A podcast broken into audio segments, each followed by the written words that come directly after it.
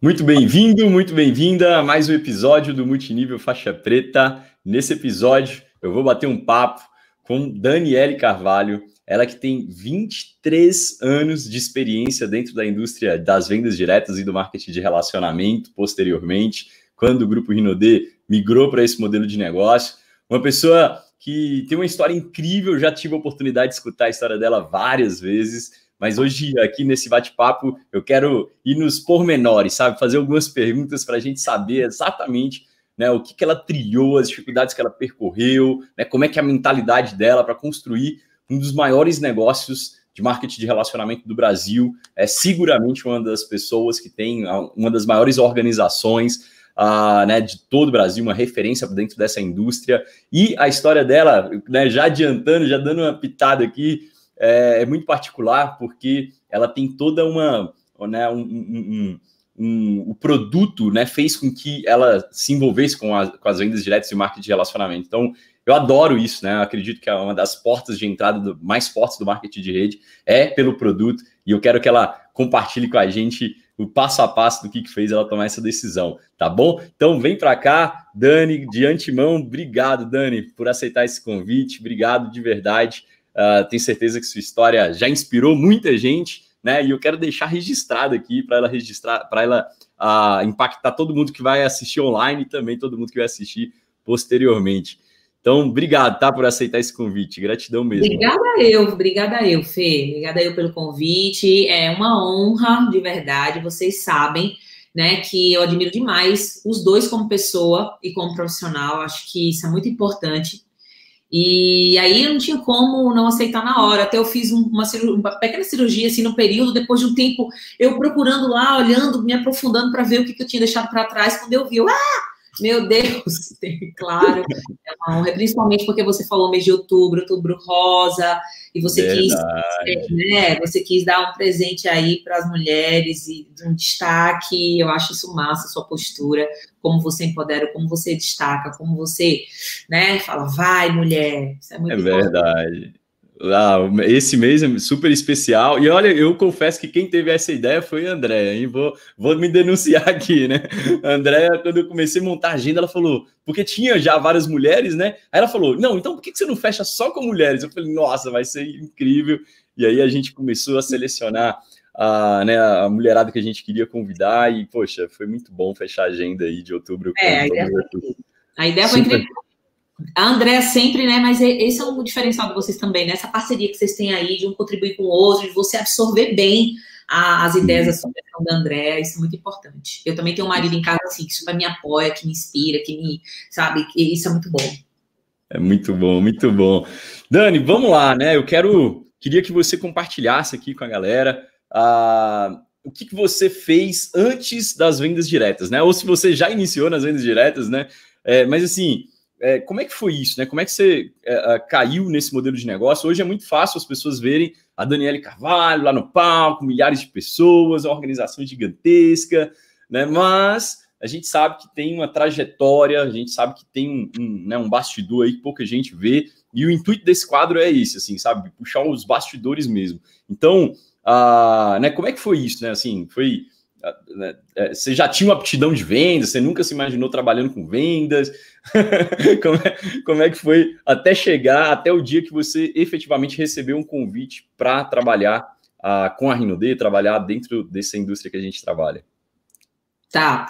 Você vai aí, qualquer coisa me corta, que você sabe que eu falo muito, né? Então, você entra.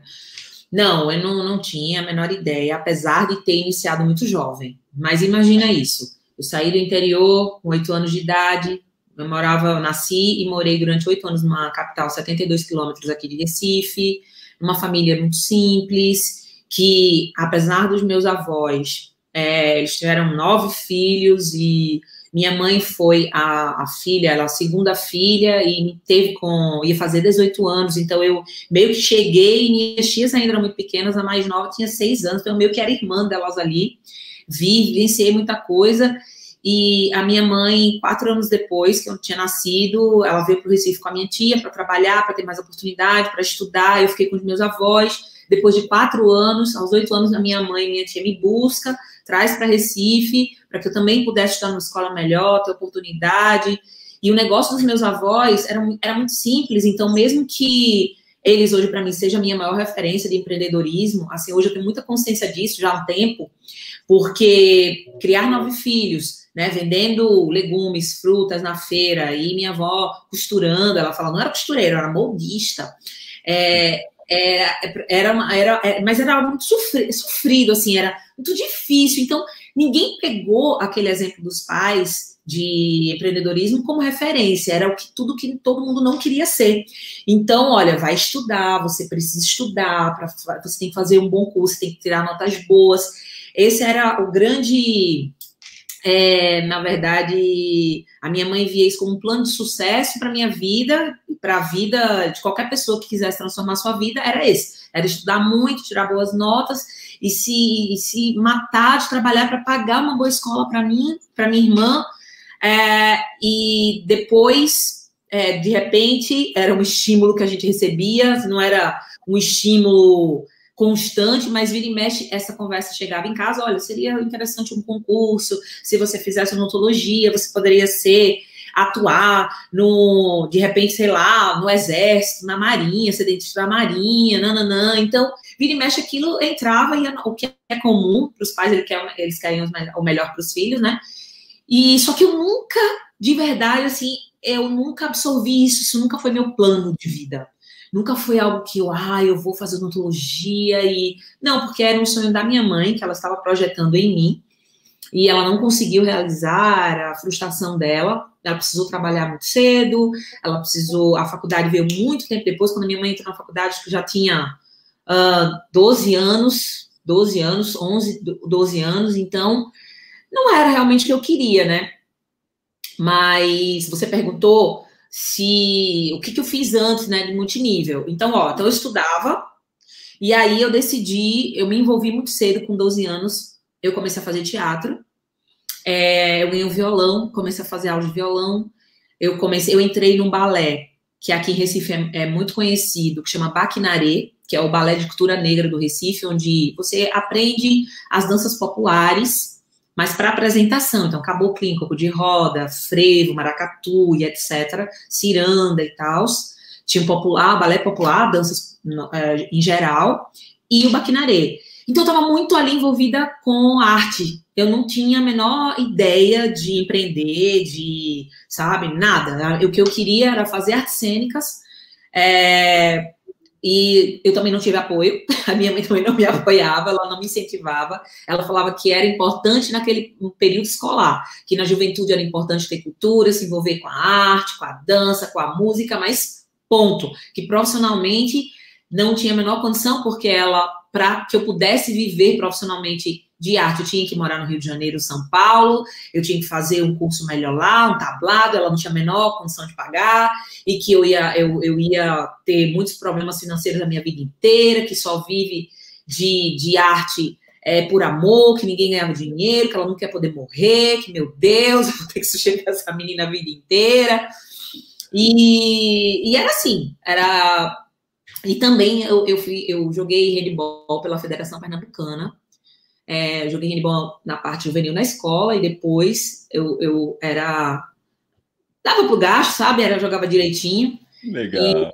E, e aí a Federação Pernambucana me convidou e eu, no momento, achei, ah, eu, quem sabe, né? Eu posso, sei lá, de repente ser uma campeã olímpica de handball, mas meu joelho muito cedo falou, não vai. E foi assim. É, era isso que eu achava que, que, eu, que eu queria ser na minha vida. Assim. Queria, não sei se cantar, atuar, eu, era mexer com arte. Uhum e ativa, né? Você, você falou várias coisas e, e, sempre fazendo coisas diferentes, né? Você fala desde a, da, de atletismo, né? atleta, né? assim, né? Até. É, é até atletismo. É, não, é, eu falei atletismo, mas na verdade, né, a ser atleta, né? Que é um mundo de, é, é, verdade. E, é, e aí, como é que foi isso, Dani? Quando você, quando você saiu do ensino médio, como é que foi esse, ou, então, você começou a trabalhar antes com. com vendas diretas? Não, é, eu, eu tive alguns, é, alguns encontros assim com, com vendas antes. Eu vendi algumas coisas na escola, porque eu, imagina isso, né? Uma mãe pobre, a gente era pobre, mas eu estudava em colégio de rico. Então, não, minhas amigas, elas eram filha de gerente de banco francês, juiz, dona de loja de shopping, não sei o que. Tinha umas três ali junto comigo que eram pais ali que estavam ralando muito. Então não sobrava dinheiro para cinema, para lanche, para uma coisinha ou outra extra, porque era tudo muito medido em casa. Então, desde os meus 14 anos, que eu fazia alguma coisa. Minha tia, minha tia fazia faculdade, ia se formar, começou a fazer coxinha, brigadeiro, e aí me dava um pouco para vender na escola, eu vendia, sabe? Mas era tudo assim, não era nada com intenção no futuro de empreender, nada disso. Depois eu vendi biquínis, eu vendi bolsas e sapatos é, de uma marca que as pessoas gostavam muito aqui, que era uma marca paraibana, chamada Rosiane Porto. Depois eu, eu entrei na Contém Grama. E eu passei um mês só lá, porque eu vendi um monte de perfume, mas todas as minhas amigas, a mãe das amigas, vieram reclamando, ai, porque passou 10 minutos com cheiro, não sei o que, enfim. Eu fiquei arrasada, aí eu falei, é, não, não é isso que eu quero, não, eu realmente vou estudar, vou fazer odontologia, como a minha mãe falou, sabe, eu vou me dedicar, eu nunca fui uma estudante assim, ó, CDF, eu, até a sexta série eu era do meio para frente, depois da sexta eu fiquei do meio para o fundão. Matemática sempre me levou para a recuperação e as matérias que eu mais gostava, português, história, geografia. Mas, é, biologia, amava biologia. Então eu falei, é, acho que eu vou poder fazer odontologia, vai dar certo. Mas esse negócio tem que estudar muito, né, mãe? É, tem que dedicar. Eu falei, é, tem que se dedicar, tá, tá, tá. Só que aí, depois de seis meses só estudando, eu falei assim, caramba, a minha mãe, ela passou uma dificuldade financeira assim muito grande, tinha minha irmã já também entrando no primeiro ano escolar, uma série de coisas e, e eu falei, eu vou precisar trabalhar, eu preciso trabalhar, preciso ajudar minha mãe pelo menos com esse cursinho. Ela não queria de jeito nenhum, mas eu bati o pé e aí eu fui trabalhar dentro de uma rede de restaurante muito famosa aqui, que ela era contadora, inclusive, e fui trabalhar na recepção, meio período, fazer algumas coisas por ali, dava um dinheirinho, só que aí o dinheiro entra, você começa a gostar, você começa a gostar, e você acha que você pode mais, é um perigo muito grande, né? Para o estudante que começa a trabalhar junto ali, ele pode olhar e fazer escolhas do que, que eu vou querer. E aí, eu depois eu falei assim, minha mãe pegando muito no meu pé, falei, mãe, tá bom, tudo bem, pedi as contas, saí, eu fiz 19 anos, e passei mais seis meses só estudando. Aí fiz vestibular, nesse primeiro momento não passei, aí fiquei frustrada, arrasada, comecei a estudar novamente, de novo, situação financeira. Falei, mãe, não tem jeito, eu te, preciso manter um trabalho, nem que seja meio período. E foi assim que a história começou com a Rinode. Porque uma amiga trabalhava na galeria, uma galeria aqui em Boa Viagem, a Rinode tinha sua distribuidora, e aí ela falou: olha, é só meio período, o pessoal lá é bacana, é cosmético, não sei o que. Eu falei, ixi, mas não vou ficar, não. Olha a minha pele. Eu tinha, naquele momento, acne, muita, uma acne muito agressiva, acne terceiro grau. Eu falei, não, vou ficar, empresa de cosméticos tá me falando que tem linha de pele. Ela falou, mas vai lá, você é tão é, extrovertida, você é, assim, você é simpática, é carismática, faz lá uma entrevista. Fui. Levei um currículo, eu tenho é, um pouco de desenvoltura, assim, me relacionar com as pessoas é, mesmo muito jovem ainda, faladeira, né? Imagina, já tinha feito um monte de coisa com arte, então me, me associar não era um problema, apesar de ser tímida. E, e aí fiquei, fui contratada assim de primeira. Eu, meu Deus do céu, que, que massa! Era de 8 a, a, das duas da tarde, então minha, meu curso era à noite, para estudar à tarde, não sei o quê. Depois isso ficou até seis da noite, né? Inicialmente era assim, mas uh, você vai entregando, dando o seu melhor, a pessoa vai vendo que precisa mais de você. E terminou que eu ficava até seis da, até cinco, seis da noite na distribuidora. E com 30 dias depois que eu estava trabalhando ali, meu objetivo era só o salário realmente no final do mês para ajudar nas despesas de casa. É, eu conheci a dona Adelaide, a nossa fundadora, fundadora do grupo Rinodê, que me deu uma atenção assim toda especial e, e diferenciada mesmo no, no meu grande naquele momento assim no grande fator que baixava a minha autoestima é, de forma muito intensa e que eu não gostava nem de falar, me incomodava tanto aquela pele que eu não gostava nem de falar sobre, sabe? Quando você quer esconder, preferindo que aquilo não existe. E aí ela falou: veio me cumprimentar, me conhecer, porque como ela, naquela época, Rinodê, ela tinha umas sete distribuidoras a nível Brasil e todas eram ligadas aos Rodrigues. E eles tomavam conta. E no Nordeste, quem administrava isso 100% era a dona Adelaide. E ela veio fazer uma visita e trouxe, veio junto com a Malu para fazer um treinamento para os consultores na época, porque a Rinode era 100%, como você falou, venda, né? Venda, produto muito forte. E eu tive a oportunidade de receber uma consultoria né, de pele, de, de como usar e, e, sobre o produto, a sua funcionalidade, seus benefícios, o passo a passo, o protocolo com a fundadora. E aquilo ali me impactou, primeiro, porque, tipo, eu fui resistente, eu não queria usar, já tinha usado muita coisa, não funcionava, tinha toda uma frustração, então não queria. E eu, quando eu olhei a Rinode, eu não olhei aquilo, ah, nossa, que empresa bacana, que produto lindo. Não, era muito simples, era tudo muito simples, eram poucos produtos, a embalagem era feia. Essa é a verdade, não vou dizer que é bonito, era feia, era muito simples. Eu tive um preconceito, eu tinha usado produtos, assim, muito bons, marcas, é, com, com, de renome, embalagem, não sei o quê, a gente cria realmente um conceito, porque o que é bonito funciona, fato. E eu olhava aquele produto e falava, Deus me livre, se aquele não funcionar, imagina o que isso vai fazer na minha pele. E essa foi a grande resistência, quando ela sentiu isso, ela me desafiou, falando, se não funcionar, não tem problema, paga o seu tratamento no melhor dermatologista aqui do Recife. Então, aquilo ali foi um desafio para mim, inicialmente falei, ela quer realmente pagar, porque eu sei que não vai funcionar, né? Totalmente incrédula, cética, negativo por conta das experiências que eu tinha tido, mas eu me permiti, eu queria muito que desse certo. Eu vi que ela estava falando com muita segurança. Eu falei, essa mulher deve saber o que está falando, está insistindo em mim, podia ter me demitido. Então, deve ser, deve, deve, deve acontecer alguma coisa aí de bom. E ela falou, não, mas não é, você não vai usar assim, vai ter que ser usado da forma correta. A Malu veio, fez todo o protocolo, me orientou, eu usei direito. E com 40 dias depois, mais ou menos 40, 45 dias depois, a minha pele era completamente outra. No processo, semana a semana, ela foi evoluindo, né? Cicatrizando, desinflamando, clareando, é, aquela coceira insuportável, porque aquela bactéria parou. Eu não podia tomar Roctan, gente. Minha mãe me levou no dermatologista, eu tive ovário policístico, então eu tinha que fazer tratamentos naturais, com produtos tópicos e passou um ácido, adquiri umas manchas porque eu era ratinha de praia.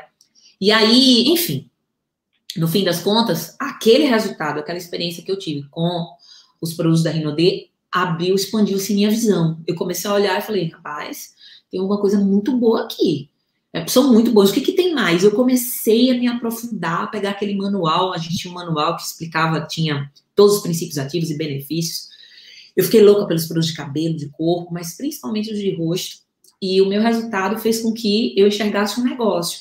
Porque a minha rede de relacionamento, os meus amigos, minha família começou a ver né, o meu resultado, a melhora na minha pele, começou a perguntar o que, que eu estava usando, o que eu estava fazendo, que tratamento eu estava fazendo, e eu mostrava os produtos que eu estava usando, falava da Rinode, imagina, eu estava com uma experiência muito possível, então eu falava com muito brilho no olho daquele produto, né, eu estava fã da marca, e aí mostrava e todo mundo, ah, eu também quero, também quero, também quero, o que é que eu faço para usar, e não sei o que, como é que eu compro, e no final de semana eu voltei para a distribuidora com uma lista gigantesca que quando eu fui somar, conversando com alguns consultores, que eu já entendia mais ou menos como é que funcionava ali os descontos, eu vi que meu primeiro ganho era maior que meu salário duas vezes. Ah. Então, na... imagina isso. Eu ganhava 210 de salário mínimo naquela época. E foi 97 isso. E em agosto de 97, outubro, novembro, eu, meu perto do final de ano, imagina, 430 reais de lucro sem fazer muito esforço. Então eu fiquei louco, falei, meu Deus, eu não tô acreditando nisso aqui, encontrei uma grande oportunidade, quero saber mais como é isso, como é que funciona. E aí a, a gerente da distribuidora percebeu meu interesse, só que eu tinha uma desenvoltura bacana, falou, não, todo mundo que entra aqui eu perco porque se cadastra, quer fazer negócio. Não, aí ela proibiu que os funcionários fizessem, é, a, se associassem, não podia vender dele. E aí a dona Adelaide, mais uma vez na minha vida, falou: não, deixa a menina ganhar uma renda extra, deixa ela fazer, deixa ela vender. E eu consegui me cadastrar, comecei a vender, vender muito, Felipe. Eu ganhei muito, muito dinheiro com produtos faciais, assim, com venda, mas muito. No final, eu lembro que o primeiro, esse primeiro Natal de 97, eu cheguei em casa no Natal com presente para todo mundo. E o sonho da minha mãe era ter um jogo de jantar. Porque lá em casa era assim, os copos eram de requeijão, sabe? Era um branco, um branco leitoso, não sei o que, era tudo doido. E aí na frente, nessa galeria, na frente da Rinode, tinha uma loja de, de louças italianas. Lindas peças. Eu falei, será? Eu falei, não vai ser. Então, meu primeiro dinheiro, assim, sabe, que eu lembro foi comprar o jogo de jantar para minha mãe. E naquele Natal foi diferente. Eu cheguei com presente para todo mundo, isso com lucro de revenda. Cara. Então, é, então eu falei, calma aí, tem um negócio aí muito errado, mas pro bem. Deixa eu saber mais sobre isso. E, e, e, é, e como você falou, a gente está falando de 97, você, tá, você já tinha terminado o ensino médio, só para eu entender essa linha do ah, tempo aqui. Já tinha terminado, eu estava fazendo curso de vestibular. Entendi, legal, legal. E aí, como é, que, como, é, como é que ficou a cabeça aí? Não, peraí, tô ganhando dinheiro, tô querendo testar, fazer vestibular para adquirir uma profissão, daqui a alguns anos ganhar dinheiro, e ali você já estava ganhando, né? Assim, para as pessoas é, fazerem rápido essa, essa conta, é só atualizar para o salário mínimo de hoje. Era, é, você estava prestando um cursinho para vestibular e ganhando 3 mil, né? Mais ou menos assim, que você falou, 3, né, um salário da distribuidora e dois salários fora, né? Com as vendas. É, é exatamente. Vê, eu ganhava. Eu cheguei, eu lembro claramente, janeiro de 98, eu cheguei para a gerente e falei: olha, eu sou apaixonada, apaixonada pelos produtos, o que eu quero fazer isso, eu quero vender, é isso que eu quero fazer. E aí eu mostrei meu salário, 210, e eu mostrei a minha renda com venda, mil reais. Então eu falei, não tem sentido, assim, eu estou aqui preso, não consigo estudar direito, não consigo evoluir em algo que tá, que eu estou cada dia mais apaixonada, que eu estou gostando mais, que eu estou sabendo fazer, executar, não sei o quê. E aí ela falou: não, mas a gente não pode perder você de jeito nenhum. E aumentou meu salário. Ela dobrou meu salário. e aí eu falei: é, dobrando o salário, eu pensei, 400 e pouco. Com mil reais aqui, vai, fica melhor, né? E aí, tudo bem. Continuei ali, só que no meio do, do abril, maio de 98, o Sandro veio para Recife e foi fazer uma APN. Tinha umas 15 pessoas na APN. A minha primeira APN foi com o Sandro. E o meu papai era recepcionar os consultores com seus convidados. Tinha uns 15 convidados ali, umas, sei lá, umas, mais umas 10, uns 10, 12 líderes, uma sala pequena, umas 30 pessoas no máximo. Era em cima, numa sala de treinamento no prédio da distribuidora. E eu me escondi numa pilastra, porque eu queria entender como funcionava aquele negócio de montar equipe. Porque mesmo no mononível, tinha uma equipe ali, tinha né, um, um, plano de carreira ali, mesmo que limitado. Eu fiquei atrás de uma pilagem, me escondi e fiquei vendo ele fazendo umas bolinhas, mostrando como ia funcionar no momento que você patrocinar as pessoas, compartilhar a oportunidade com as pessoas, o quanto você iria ganhar, percentual de cada um, né? Que aí ele fez uma dinâmica, ele falou assim: olha, tem 30 pessoas aqui. Aí fez assim: se eu te ajudar a ganhar mil, fulano, você me dá, você me dá 100? Aí a pessoa falou: dou. E ele fez essa pergunta a todo, todo mundo. Todo mundo aqui, se eu ajudar vocês a ganhar mil, vocês me dão 100? Dou. Aí ele falou, quem ganhou mais? Aí as pessoas, ah, quem ganhou mais foi você. Ele falou, não, quem ganhou mais é quem ajuda mais pessoas. Você ganhou 900 e eu ganhei 3 mil porque ajudei mais pessoas, compartilhei com mais pessoas. Eu falei, e outra coisa, começou a mostrar a questão de esforço, que não era quando você só revendia o esforço, ganho só do seu próprio esforço, se você ficasse doente, dia ganho, não sei o que. Aí eu comecei a expandir a minha consciência para negócio, pensar, rapaz, isso aqui é muito bom. Comecei a fazer uma lista, colocar nome de pessoas que poderia, minha tia, minha prima, não sei o que, um monte de gente. Eu levei um não, não, não, não, não, não, não, não, ninguém, ninguém estava vendo o que eu estava vendo. A minha tia até ainda entrou, entrar para te ajudar, não sei o quê. Mas a maioria das pessoas, não, eu vou te comprar, mas eu não quero, eu não quero vender, não sei o quê. E eu comecei a olhar para os lados e ver que existiam outras pessoas, outras possibilidades. Foi aí que eu aprendi que eu tinha que me relacionar mais, fazer amigos, e que tinha muita gente que queria ganhar uma renda extra como eu sabe? E, e a coisa começou a funcionar daí. Só que aí, segundo ponto, imagina isso, eu estava estudando, eu tinha feito vestibular, não tinha passado, primeiro, primeiro momento. Mas a minha mãe estava no meu pé. E nesse momento, eu confesso para você que, assim, as minhas aulas faltava, faltava muito cursinho, porque não era o que eu queria. Sabe aquela história da camisa? Troca a camisa, Felipe, troca a camisa, Felipe. Mas você gosta da camisa, aí você troca só para agradar o outro. Não é porque você realmente quer trocar a camisa, você gosta da camisa. É a mesma coisa, eu não estava fazendo por mim, eu estava fazendo por ela, porque aconteceram algumas situações no processo ali. Gente, foi uma coisa doida. No, no dia que eu é, fui fazer a, fazer a, a inscrição para arte cênica, artes cênicas, o, o, a federal saiu o curso da federal aqui e não tinha mais esse curso em, em, em faculdade nenhuma. Então, minha mãe, é um sinal, é um sinal para você fazer odontologia, para você estudar um curso bacana, não sei o quê. Eu fui eu, nessa época eu fui, eu fui, não, com 18 anos, eu fui cantar numa banda de forró em Carpina, no interior aqui. Nos finais de semana, eu passei um perigo muito grande. No ônibus, quebrou, a gente ficou quase quatro horas na estrada, a gente aconteceu muita coisa e muito esforço para ganhar 100 reais. Então eu falei, caramba, 100 reais, se eu vender dois perfumes, eu ganho 100 reais. Não, tem uma coisa errada aí. Sabe, eu comecei a fazer algumas coisas e eu vi que não era realmente aquilo que eu queria, era a fase mesmo, a fase da adolescência, que a gente faz coisa para descobrir o que a gente quer fazer. Mas eu descobri essa veia empreendedora muito forte em mim. E a coisa foi acontecendo assim, eu fui encontrando as oportunidades e, e, e enxergando elas, sabe? Dizendo assim, peraí, isso aqui tem alguma coisa muito boa é, prestando atenção às situações que estavam acontecendo, e principalmente ali, eu estava no, no, no meio onde muita gente estava falando de empreender, empreender, né, onde estava falando ali de prosperar, onde estava falando de ser, ter o seu próprio negócio, de ter o seu futuro nas suas mãos, e eu escutava tudo aquilo, é claro que aquilo ali é, me influenciou de alguma forma, porque eu sabia, eu não nasci, eu já sabe, sabe quando você sabe para que você veio? Eu sempre soube que eu nasci para fazer coisas grandes, assim. Eu sabia que eu não tinha nascido para ficar atrás de um balcão e nananã. Tanto é que ser promovida, assim, receber com três meses de trabalho, dobro do seu salário, é porque eu estava ali fazendo mais do que me foi contratado, né, do que me foi proposto. Então, a oportunidade, assim, a, a, sinceramente, a parte financeira, lógico, despertou, o resultado financeiro despertou meu olhar em um negócio mas eu sempre quis ter, eu sempre pensei nisso. Eu vou ser dona do meu nariz, eu vou ser dona do meu negócio. Eu pensava várias coisas, lojas de roupa, porque eu gosto de moda. Eu pensava clínica de estética, por conta do meu problema de pele, sabe? Mas, enfim, foi dessa forma que toda a história começou. Legal, legal, legal. Muito bom. E, e, e, sua mãe, nessa. Como é que foi né, a aceitação dela nesse período ali que as vendas começaram a dar muito certo?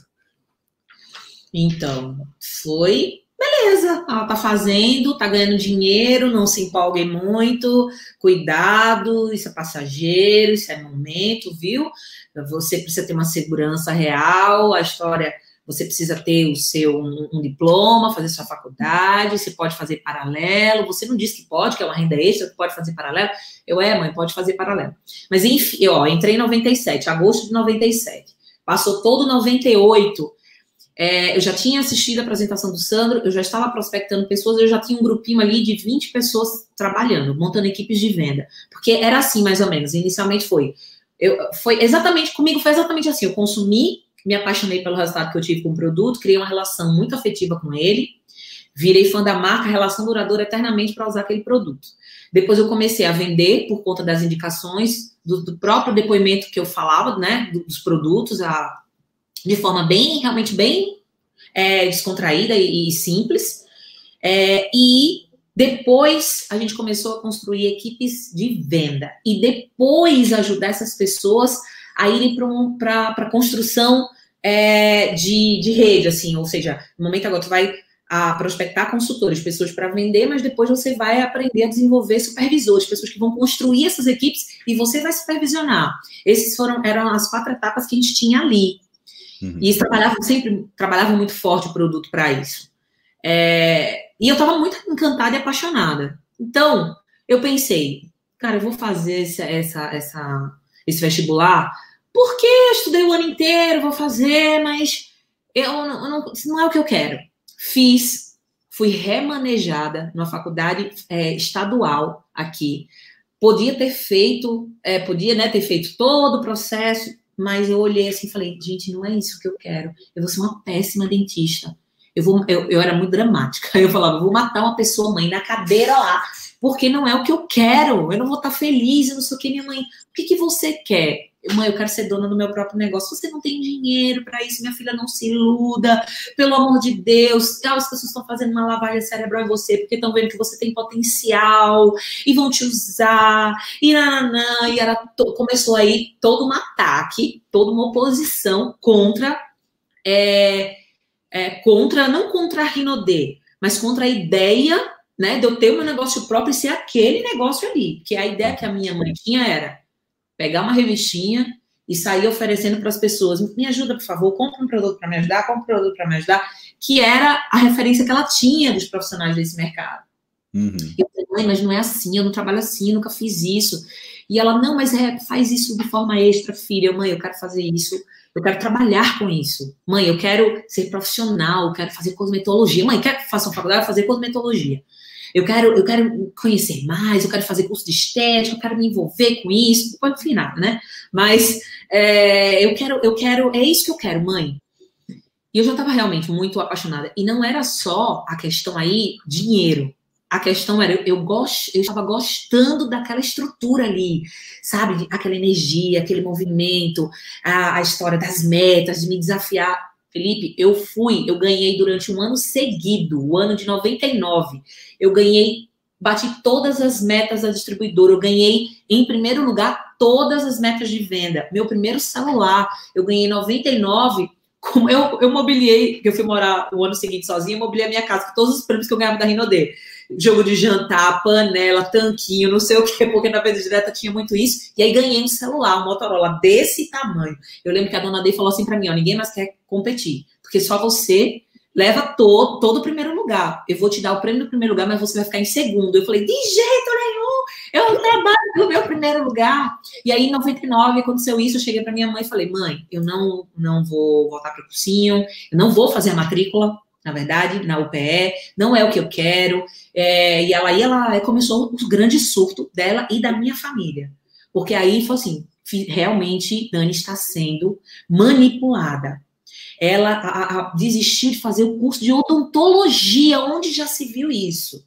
Ela realmente é, tem tá com um problema muito sério, minha filha não quer estudar, meu Deus, minha mãe, sabe, começou a dizer como é minhas tias, o que, que você está fazendo com a sua mãe? Olha que ingratidão, ela se matou de trabalhar para lhe dar uma oportunidade de ter uma vida melhor. Você sabe o que você está fazendo com a sua vida, então foi bem difícil, porque empreender, você sabe, né? É ir na contramão de tudo. É, é você assumir que você, você precisa ter coragem, mas você assumir que você quer mais. Você quer usar, e, e é diferente de tudo, então as pessoas, opa, opa não tem dinheiro para investir não tem, viu a vida dos avós que empreenderam a vida inteira, o quanto foi difícil criar os filhos, o quanto foi tudo muito difícil, mas a gente nunca ter passado necessidade, graças a Deus. Mas e eu não julgo, né? Eu não julgo porque o plano da maioria das pessoas de sucesso é fazer uma faculdade, é, e principalmente quando você vem ali de quando você está ali numa, numa, numa classe social baixa, onde cada esforço ali para te dar conhecimento é a maior herança que, que pode ser deixada. E eu valorizo muito isso, sim. Sem estudo é difícil, imagina, já é difícil estudando, imagina sem estudar. E a uhum. minha, é, a minha, uh, eu lembro, assim, a referência que eu tenho de a, todo, todo o período escolar, né, tudo que eu vivei, toda, toda a minha fase acadêmica, nas escolas que minha mãe me proporcionou estudar, é, me ajudaram muito, apesar de eu não ter feito a faculdade, assim, me ajudaram muito, me abriram muitas oportunidades.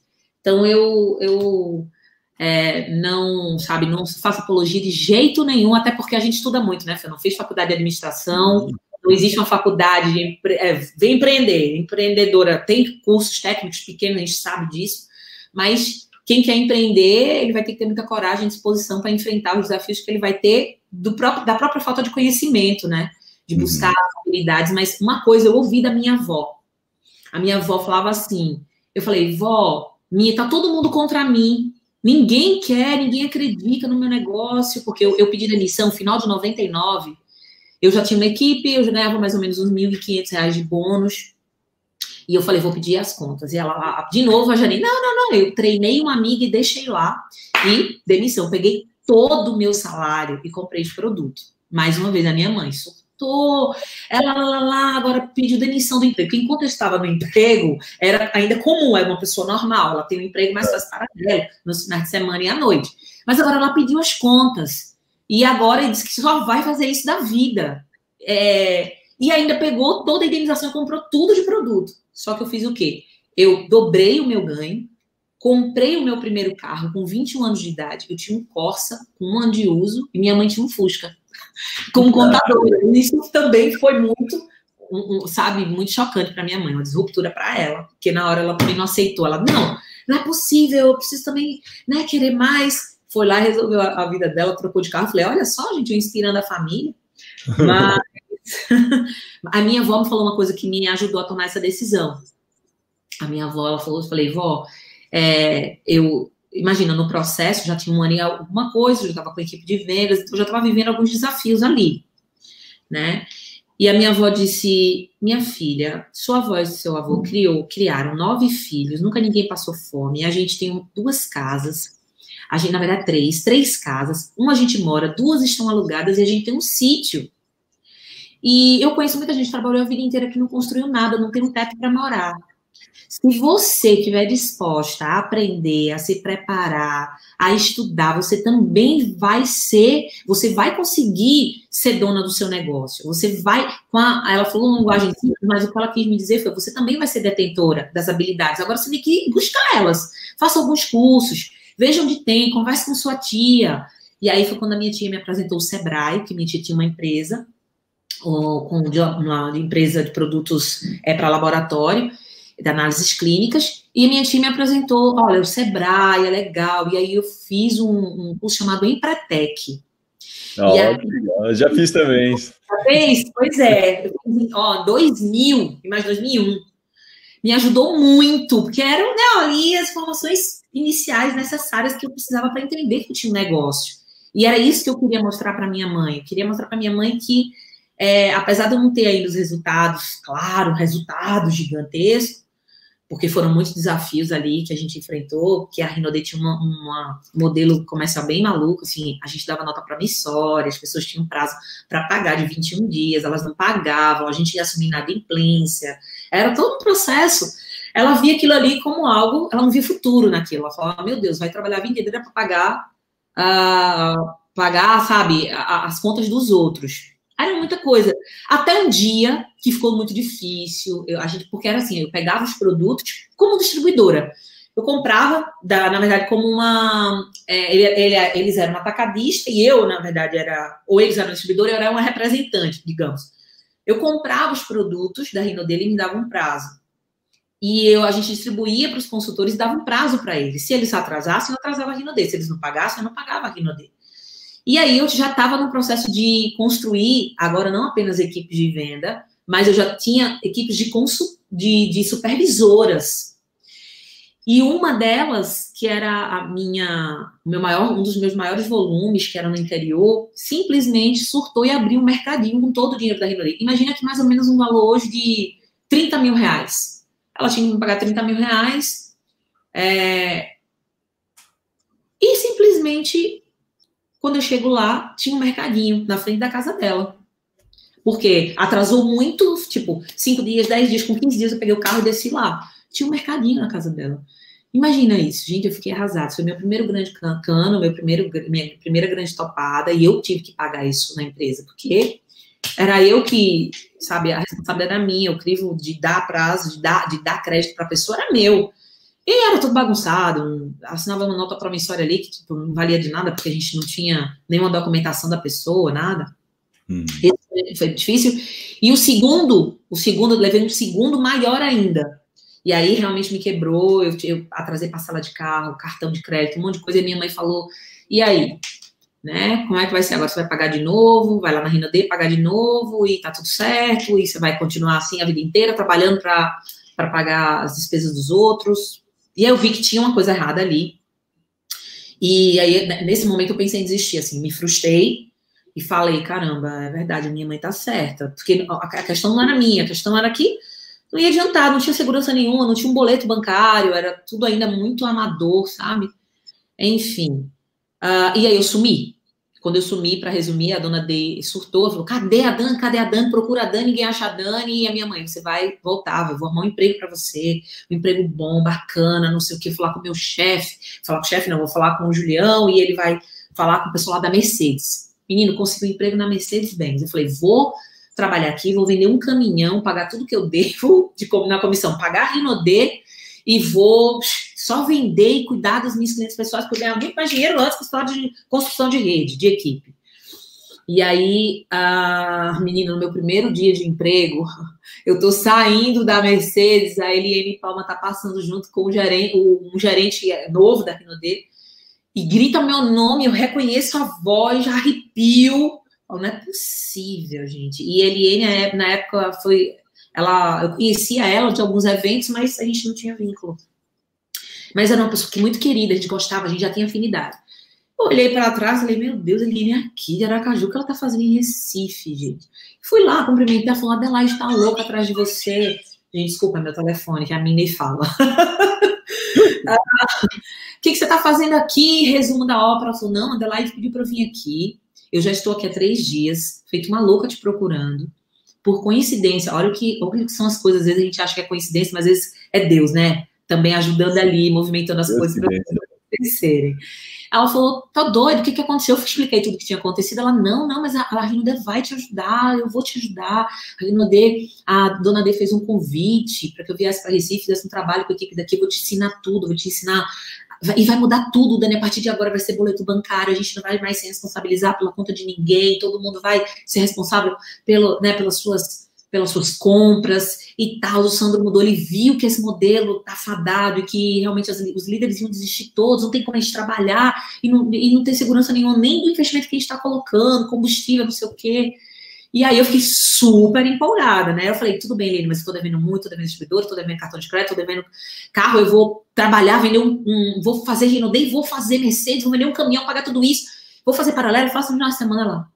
Mas peraí, eu tô vindo aqui dedicar o meu tempo, vou passar 15 dias em Recife, me, dedicando na líder que a dona Adelaide falou que a líder é do Nordeste, que a líder é de Pernambuco. Ela tá fazendo uma aposta muito grande em você e eu vou vir aqui trabalhar com você aos sábados e à noite, você morta de cansado, sendo que você não tem filho, não paga aluguel, não sei o quê, você vai desistir, Dani, do seu negócio, você vai trabalhar, agora pegar todo o teu potencial. Não, não aceito. Falei, não, você não está sendo razoável, começou uma discussão. Ela falou, seguinte, você vai ter que escolher. Você pode até fazer D, vender D e continuar fazendo assim do jeito que você quer, eu sei que não vai dar certo, mas eu te digo, eu não vou focar numa pessoa que não vai se dedicar 100% aquilo que, sabe, aquilo que eu estou proposto a fazer, assim, o que eu estou propondo para você é algo muito maior.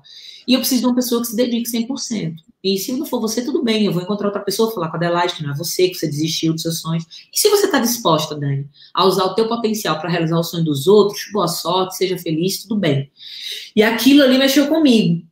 Aí ela falou, escolher, você tem que escolher o Mercedes ou o trabalho que eu vou fazer. Não é Rinodê, é o trabalho que a gente vai fazer a partir de agora que vai mudar os seus resultados. Eu vou te ensinar como ter sucesso, eu vou te ensinar como eu tenho sucesso lá em Aracaju, como eu tenho resultado. Aí eu olhei assim, respirei fundo falei: é, hoje minha mãe me mata. Cheguei em casa, chamei minha mãe, falei o que tinha acontecido. E ela, aham, mas você faz os dois, aham. Né, mas agora é diferente, mãe Sandra falou que mudou toda a estrutura. E ela, aham, mas então, sim. E aí eu falei, mãe, então tive que escolher, e eu escolhi fazer Rinodê, escolhi todo o trabalho que eles vão fazer comigo a partir de agora. Ela olhou para mim, que eu pensei, ela vai me matar, agora ela vai dizer assim, sai de casa, ela vai fazer algo muito radical, porque eu já vivia, já ouvia muita coisa, né? Uhum. Mas ela olhou aquele dia, aquele dia foi diferente, Felipe. Aquele dia ela falou, você realmente gosta desse negócio, né? Você, você tá feliz em ter realmente seu negócio próprio, você gosta dessa, de tudo isso, de reunir essas pessoas, de demonstrar os produtos, da, a venda é um negócio que eu tô vendo que lhe motiva. Eu falei, é, mãe. Ela falou, então a partir de hoje, mãe vai te ajudar o que, que você precisa para ter resultado, para né, que o seu negócio realmente seja bem sucedido. Sou contadora, sei como o negócio funciona, você vai precisar me ouvir. Porque até então, sabe, muito, bem mais jovem, estava ganhando muito dinheiro assim com venda. Então eu ouvia minha mãe quando ela falava, Dani, apurado não é lucro, Dani não é assim que se comporta com o negócio. E era tudo uma bagunça, era tudo doido. E a partir dali a coisa começou a mudar. Mas como o modelo não mudou, mesmo assim ainda, assim, ainda era limitado, né? A gente trabalhava uhum. muito mesmo. E em 2008, Sandro nos chama. Na verdade, olha só, em 2002, eu fui para uma reunião da Herbalife. Uma amiga me chamou e porque via meu resultado na Rinode e acreditava que, imagina, tem todo o perfil para fazer multinível, vem, vamos assistir um, um, um APN lá, lá, lá. E me levou para um STS. Gente, quando eu conheci aquele negócio, que via aquela energia, vi aquele reconhecimento todo, aquela forma de trabalho, aquela degustação lá no final, as pessoas tomando aquele, o produto deles, né? É, que tinha um encontro só para falar de negócio, enquanto os encontros da Rinode era só com consultores, e ali eram encontros que você mostrava oportunidade, visão para pessoas que ainda não estavam é, associados. E falando de oportunidade, quando eu vi aquilo, aquela estrutura, aquela energia, aquela música, data show, falei, caramba, é isso que a Rinode precisa. Eu estava lá dentro só pensando, isso que a Rinode tem que fazer, é assim que a gente tem que trabalhar com a Rinode. Peguei toda aquela, aquela ideia, aquele, sabe, aquela logística ali, aquele formato, e quis implantar dentro da Rinode. Fazia com a minha equipe. Até as músicas eram iguais. Comprei projetor, porque eu trabalhava com reto projetor naquela época. Comprei um data show, a gente começou a fazer aquele movimento, então foi de 2008, ó, 2002 o primeiro contato. E depois ela me convidou para uma mini extravaganza, porque ela falava: não é possível, você tá doida, você tem muito potencial no multinível, meu Deus, você vai fazer. a visão, né? É, falava todo de um reconhecimento, eu falava, tá, tu é doido que eu não vou, não vou, não vou fazer isso, mas fui assistir a, aqui em Recife, com Pedro Cardoso aí no Charles Club dele lá, falando e eu vendo aquilo tudo, imaginando só a Rinodê. Meu Deus, eu tenho que fazer isso.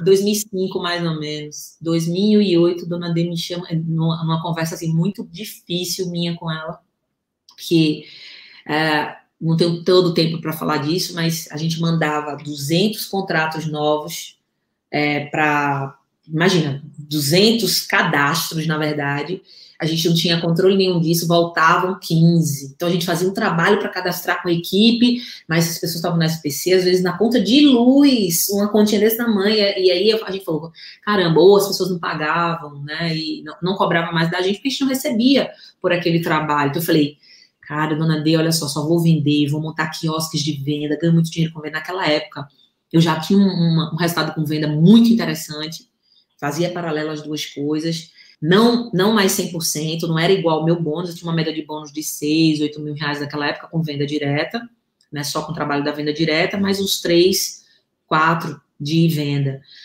Então, é, mas o sonho de, de, de, todo mundo, todo líder, de toda pessoa que vai construir é ganhar depois viver só com o seu bônus, né? E você consumir legal, continuar promovendo bacana o produto, mas o que você quer realmente é que aquilo veio de bônus para você até focar mais. E aí ela falou assim, dona D, não dá mais, eu não vou cadastrar mais ninguém, essa história não dá, não dá certo, esse modelo é muito doido, chega. E, mas eu vou montar esses quiosques, queria pedir sua permissão. Ela falou assim, você não sabe o que, o que você está me falando agora é providência divina. Eu tenho uma decisão muito séria para tomar, dar uma resposta para o Sandro nessa minha volta para São Paulo, que de, de, volta de Recife para São Paulo, e você e você está me ajudando. E eu comecei a falar de multinível para ela, dona D, as pessoas querem. Ela falou, você conhece multinível? Eu conheço, dona D, muito! Nossa, eu comecei a falar as empresas estavam trabalhando e que eu estava perdendo muita gente para outras empresas de multinível é, americanas. E uma delas era aquele do Suquinho, né, da, da Babosa. E eu levei a dona D numa PN deles. Eu e dona D escondida lá atrás Dona D vendo aquele tudo, eu falei, Dona D, é isso que as pessoas querem. A gente foi na distribuidora deles. Eu mostrei assim, Dona D, olha a fila de gente para comprar é, multinu... O que, que tem esse multinível, meu Deus? Ou seja, uh, dois meses depois, a gente recebe o convite do Sandro para São Paulo, onde ele apresenta para a gente a, mudança do plano do multinível. Então, imagina, eu, ah, meu Deus! É, visão de futuro, mas é tudo aquilo que eu vi lá, e ele mostrando todas as possibilidades que aconteciam, mas não tinha nada, não tinha Imperial, não tinha Viagem para Disney, não tinha nada ainda, tá? Era ainda bem resumido, mas já era muita coisa. Tanto é que no primeiro mês, apesar, apesar de ter sido muito difícil, né, o primeiro mês de transição do multinível, porque os Correios, olha só, que doido. A gente até aquele momento, Felipe, imagina isso. Até Junho, em maio, a gente dava prazo para as pessoas, ela comprava no boleto bancário. A partir de junho, todo o produto era comprado à vista. Então as pessoas não tinham nem dinheiro nem cartão. O que, que as pessoas fizeram?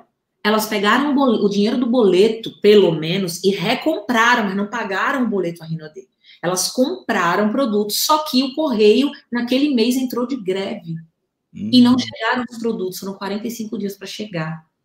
E a gente foi para a fila de Fininvest, do Bom Preço, fazer cartão hiper para as pessoas tirar cartão. Eu virei, virei aquelas mocinhas que faz cartão, gente. Olha, foi, acho que foi a mais difícil, assim, se eu tivesse que dizer algo assim, na construção, que foi bem difícil, foi isso. Foi a gente ver que as pessoas queriam comprar, não tinham dinheiro, ver seu volume despencar 90%.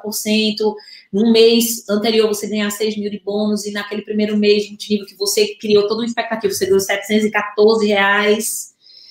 E sabe, você vê tudo, tudo despencar. Opa, peraí, não é tão assim. Porém, eu pensei, caramba, eu recebi meu bônus, mas a Rinode não falou que eu tinha que ligar para ninguém para cobrar que ninguém não tinha pago, que não sei o quê. Então eu vi perspectiva. Eu falei, então agora eu vou eu vou investir meu tempo, vou trabalhar como nunca, porque eu sei que meu bônus vai entrar por cada suor, por todo o meu trabalho, eu vou ser recompensada. Não vai, não vai ter mais aquela né, sacanagem da pessoa, a gente trabalhar, a pessoa pegar o produto, vender e pagar boleto de outras empresas e não pagar o nosso e aí não receber o nosso bônus.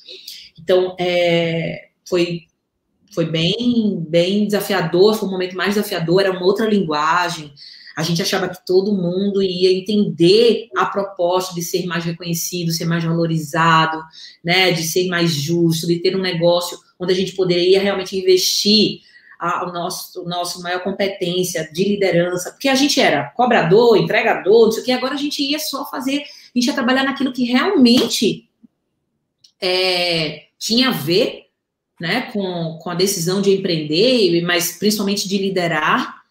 E a gente quer trabalhar no que a gente era bom e não ter que ficar ali cobrando as pessoas, porque era muito doido. Como é que hoje eu inspiro você e amanhã eu vou te cobrar? Você é a cobradora. Hum. Era, né, era muito doido. Então, multinível para mim é sanar muitas coisas. E não, sanou muitas coisas, só que levou um período de adaptação. Foi um hum. período de três aí, três, quase quatro anos. Mas é, olha só, eu trabalhei durante um ano, foi outubro de 2008, primeira convenção. É, quando eu saí de lá, a gente bateu platina e uh, dez meses depois, final de 90, final de 2009, eu bati o diamante, eu e Bel. Nós fomos o primeiro casal de diamantes no, do multinível na Rinodê, e isso foi até 2012. Imagina, ninguém mais cresci ninguém avançava. Então, imagina que doido. Só que eu tava tão maravilhada com tudo ali, e eu tava trabalhando muito, muito, muito. E era muito doido, Felipe. A gente construía ouro, morria ouro, construía ouro, morria ouro, construía ouro, morria ouro, porque o ouro mais ou menos tinha que fazer tipo, uns 40 mil pontos de ouro, só pra você entender, né? E para ganhar uhum. mil reais. Então, era lógico, ele estava também aprendendo, se adaptando, né? Era, não teve a orientação inicial não tinha sido é, realmente a, a, mais acertada, não, não funcionava aqui no Brasil. Era toda uma coisa que a gente tinha que passar para aprender. Uhum. Até né, em 2012 vim todo o ajuste.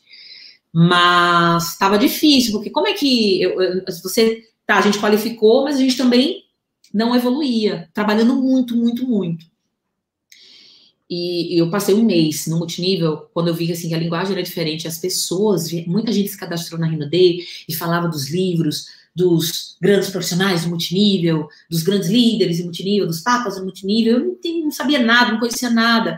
E eu falei assim, eu passei um mês ali tentando aprender alguma coisa, mas depois eu falei, sabe de uma, meu resultado caiu, piorou. Eu vou para a rua, eu vou fazer aquilo que o Sandro falou, vai atrás de pessoas, venda produto, demonstra produto, mostra plano. A gente foi fazer isso durante o tempo suficiente, assim, né, para atingir a qualificação de diamante. Então, se, se eu olhar assim, poxa, um ano e meio para ser diamante, desde a abertura do, do multinível, 2008, mas uh, 11, 12 anos de Rinodê já para ganhar os meus primeiros 10 mil reais com bônus. Boa. Né? Bom você responder isso, que é uma pergunta que eu gosto de fazer, para a galera ter uma ter um, um, um, norte, assim, né? Que é, as pessoas. Uh, não sei se você concorda comigo, Dani, mas é assim, né? A galera começa no multinível e eles esquecem da, e às vezes vem resultados rápidos de pessoas que chegam, mas esquece às vezes da bagagem que essa pessoa já adquiriu, né? Talvez as pessoas que estivessem iniciando ali em 2008 falam, poxa, mas começou multinível agora, um ano e meio a Dani já é diamante, né? É mais ou menos assim, né? Mas esquece dos, dos, dos, dos outros 11 anos, né? 10 anos que você estava ali na empresa já, desenvolvendo habilidade de venda, desenvolvendo outras, outras habilidades, né? Que o empreendedor precisa, aquela persistência ali, aquela resiliência.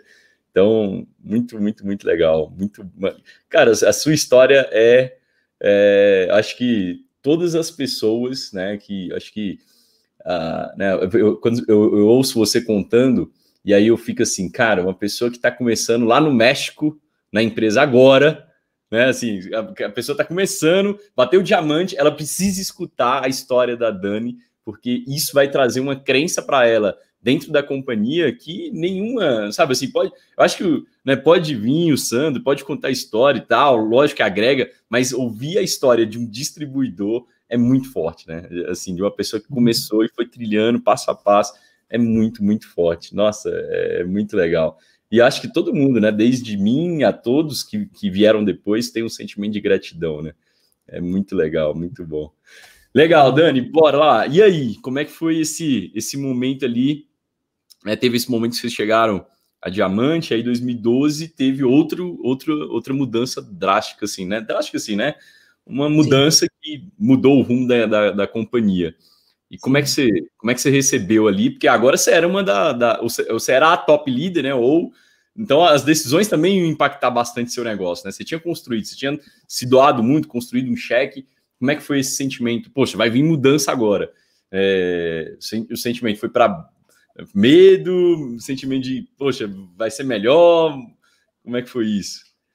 Então, é, todo mundo percebeu ali naquela reunião, né? Uma reunião decisiva porque até então eu não queria, eu não queria enxergar, eu não queria ver, porque eu não estava olhando para os lados, eu não estava sabendo o que estava acontecendo com os outros, os outros crosslines. Eu sabia que uma, num reconhecimento que a gente teve no Beach Park, o Sandro falou, Dani, o que, que você está fazendo para crescer? Eu falei com ele, eu falei, ele falou, só que tem um problema. A gente estava muito motivado, mas ele falou assim, mas tem um problema, só você está crescendo, e você não está crescendo na proporção que você poderia crescer porque sua rede não está crescendo. E esse negócio ele não foi feito só para o líder ganhar 10 mil, 9 mil. Se tua rede, esses ouros que você está formando, se essa, se essa galera não prosperasse, se esses resultados não começarem a vir mais expressivos, e, e realmente, se eles não ganharem dinheiro também, vai todo mundo parar. Então tem alguma coisa errada no, no, no plano. Eu preciso encontrar. Ele estava buscando isso. E a gente não tinha sistema, então não tinha como reter aquelas pessoas, desenvolver as pessoas, não tinha treinamento nenhum, imagina. Só tinha PN, PN, caseira, caseira, caseira, caseira. E a gente não tinha, a gente não tinha é, franquia. Então, trabalhar naquele momento ali, por isso que a gente também passou o que passou. A gente não tinha ali alguns pilares muito importantes para que o nosso negócio tivesse base, estrutura, solidez, né? quando ele apresentou para a gente aquela mudança, ele veio trazer o desafio, ele mostrou a situação real, mas ele também nos mostrou uma solução, porque o Sandro, ele, ele realmente é um líder, né? Ele não só vem falar o problema e resolvam, ele, ele veio já com a solução. Quando ele mostrou para a gente a ativação, ajuste no plano, franquia, né? Falou do Arnaldo, citou o Arnaldo, mas ainda não era nada muito concreto. Falou do sistema de treinamento a gente enxergou ali que era aquilo mesmo que estava faltando. Ele mostrou para, apresentou para a gente como uma empresa de multinível deveria funcionar, a base dos seus padrões, suas regras, o modelo que a gente estava não estava aplicando o modelo, então não tinha como dar certo. E a distribuição de renda também, falou, distribuir melhor, eu quero ser uma empresa, eu quero pagar muito para muitos, e não, nossa estrutura hoje é para pagar muito para poucos. E para que esses poucos, poucos ainda ganhem, então por que nunca vai dar certo? Porque lá embaixo as pessoas não estão ganhando dinheiro. A gente tem que injetar dinheiro ali na base, a gente tem que botar, proporcionar é um, fazer um negócio com que as pessoas percebam que vale a pena e que nesse período inicial delas elas tenham condições de pagar, viver, pagar suas contas pessoais e, e também ter dinheiro para investir. E no primeiro mês, a gente comprou muito a ideia, a gente voltou, né, a história famosa que estava uma discussão, e quando ele falou, olha, não dá mais, a empresa não consigo mais, e a empresa vai fechar. A gente não tem mais como condição de operar dessa forma, vendendo o que a gente está vendendo, mas se um de vocês aqui quiserem comigo, eu, eu, eu, eu começo tudo de novo, eu acredito. E aí foi quando eu levantei e falei, o que a gente tem que fazer? Porque eu estava no banheiro, quando ele estava com a mãe dele falando, e eu escutei, ela falou, você é doida, a gente não tem dinheiro, a gente não tem os frascos. Ele, mãe, a gente não tem dinheiro, como é que a gente investir o restinho do que a gente tinha nesses frascos se eles não quisessem, não sei o quê? A senhora sabe da nossa situação, mãe, a gente está quebrado. Aí eu, ah! Ali teve um encontro com a verdade, a verdade liberta. Fiz uma reunião com a Jaqueline, Carla, Eliane Palma, Gênison no quarto. Falei, olha, tudo que o Sandro fala a gente vai aceitar. Falei ali, e ali na frente, alguém tinha que mostrar para o Sandro que ele podia contar o quanto gente, eu queria que ele entendesse o quanto a gente estava disposto a fazer junto aquilo. E aí, quando eu falei, a gente precisa do quê? De vazar perfume? Porque eu fiquei tão doido que a gente chegava na Rinodê e via tudo diminuindo, diminuindo, diminuindo. Um belo dia a gente chegou lá, era parte de cima, meio período, um turno funcionando. Eu falei, é por isso que a gente está sem produto, Sandro. É por isso, é por isso que eu dando produto na, na, franquia, na franquia, porque até então ela já tinha vendido a casa dela para manter a franquia. Uma distribuidora em Recife e outra em Aracaju, que eram os dois lugares que estavam realmente trabalhando. É, e um pequenininho em Manaus. Então, é, mas não era aquilo. Na verdade, eles estavam sem dinheiro, não estavam produzindo, tinha venda, né? Suficiente para ter aquela estrutura de antes. Então, ali a gente soube a verdade, a gente voltou para o campo com tudo, a gente tinha um propósito muito grande. Eu falei, não, não nadei até aqui para morrer na praia, não, de nenhum. Lembrava de tudo que a minha família, que minha mãe, todo mundo falava, não, pela minha mãe vai ter que dar certo, Deus me livre foi o que eu escolhi. Eu escolhi a Rinodê como profissão, eu escolhi esse negócio como uma profissão, e a Rinodê, né, sendo esse, esse veículo para que eu transformasse a minha vida. Não, isso vai dar certo, eu acredito no multinível. Acontece nessas empresas multinacionais, porque não vai acontecer com a gente, porque o Sandro já tinha dito. Gente, vamos construir junto algo que vai ser do Brasil para o mundo. Só que eu não vou fazer nada sozinho. E eu ali, olhando, sabe? É, o primeiro mês, eu estava é, ganhando uma média de 8 mil de bônus, o primeiro mês foi 12 mil de ajuste. Aí todo mundo, resultado, né? Os ouros que estavam ganhando na época 400 reais, ganharam 1.200, 1.500. Os ouros mais fortes ganharam 3 mil. Então todo mundo, é isso, vamos trabalhar, vale a pena. E agora e o Arnaldo veio, e aí nessa conversa com o Arnaldo, que foi um momento também de disruptura, e quando eu entendi algumas coisas. Porque muita, às vezes a gente fica trabalhando ali achando que a gente está entendendo, né? Mas está no automático e, e, e, não está não tá entendendo nem que a gente não está acreditando. Eu estou fazendo isso aqui, mas não está dando certo porque não estou acreditando e eu não tenho essa consciência. E aí Arnaldo, olha, o Sandro pediu para eu vir aqui, sim, falar com você, você esteve ali com ele do lado, vocês foram os primeiros casais de diamantes, e vamos estruturar, se chama treinamento, tal. E ele falou, você está trabalhando para ganhar quanto? Eu falei, olha, eu estou trabalhando para ganhar 30 mil, e, nossa, Antônia, estou esforçando muito, trabalho uma média de 10, 15 horas por dia, uh, vivo dentro de um carro praticamente. Falou, não, mas isso aqui mas não é para ser assim, senão você não vai ser inspiração para ninguém. Calma, as coisas vão dar certo. Lógico que esse ritmo que você emprega, você vai ter um resultado gigantesco, você é muito disposta. Mas desse jeito que você vai, daqui quatro meses você vai estar ganhando uns 20 mil com a mudança. Aí eu, porque Felipe era tão difícil a gente trabalhar para ganhar aqueles 10. Ele falou de 20 em quatro meses, aí eu, aham, uhum. eu falei, é, então, mas aí, e ele nos seus 30 até o final do ano, com certeza. Eu falei, mas não acredito que, que eu vou ganhar esses 12 mil em quatro meses, Arnaldo. Aí ele, como? Aí eu falei, eu não acredito, desculpa, eu trabalho esse tempo todo, comecei a falar, e ele, como? O Sandro Pérez vai vir aqui, sai de São Paulo, vem aqui, vou trabalhar com uma pessoa que não acredita. E eu, ah, não, calma. E ele, não, então não, você não é uma pessoa, não posso dedicar meu tempo, porque não vai dar certo, não sei o que. Eu, eu falei, calma, ele, mas por que, que você não vai trabalhar comigo? Você não vai me ensinar para eu ganhar os, os 20? Ele, não, porque você não acredita. Por mais que eu te apresente, Dani, to, todas, as, todas as mudanças que a gente precisa fazer, você não vai ganhar porque você não acredita. Primeiro você tem que acreditar, sabe? Sentir para realizar, não sei o que. Eu, não, mas agora eu acredito, porque no fundo, era porque estava tão doído, tão doído. Às vezes, Fê, tem alguns empreendedores aqui na sala, talvez, ou que estejam aí no processo, construindo, às vezes está doendo tanto. E, e, ele deixa de acreditar por conta daquela dor. É, fica assim, você vai fazendo algo e se sentindo derrotado, fracassando, fracassando. E, e, a pessoa adota aquilo como um ponto final. É só aqui que eu posso chegar. E ficou muito claro para mim que esse que fracasso não é o posto de sucesso, mas ele é um ponto de passagem para o sucesso, faz parte do sucesso. E as pessoas que mais têm sucesso são aquelas que mais fracassaram, né?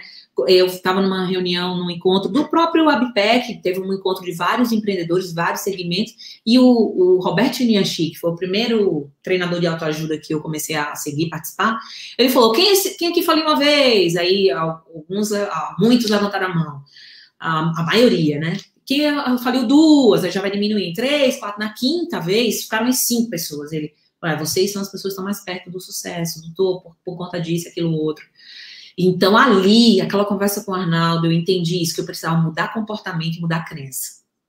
Eu, eu entendi que sucesso, inclusive, um livro que me chamou muita atenção desde o início, um dos um, o primeiro livro de autoajuda que eu li foi do Robert Niachik, que ele falava o sucesso é ser feliz. Quando ele diz assim, você tem que sorrir primeiro para ficar rico depois. Mal-humorado, não vai ficar rico, né? E, e ali eu entendi assim, eu preciso estudar mais, ler mais. Eu preciso de ler outros livros que possam me ajudar agora a trabalhar minha mentalidade, a, a entender que não é só perna e braço que vai fazer com que realmente eu tenha resultados melhores, mais expressivos. Eu vou precisar mudar alguns comportamentos. No processo, eu já tinha mudado vários comportamentos até ali, né?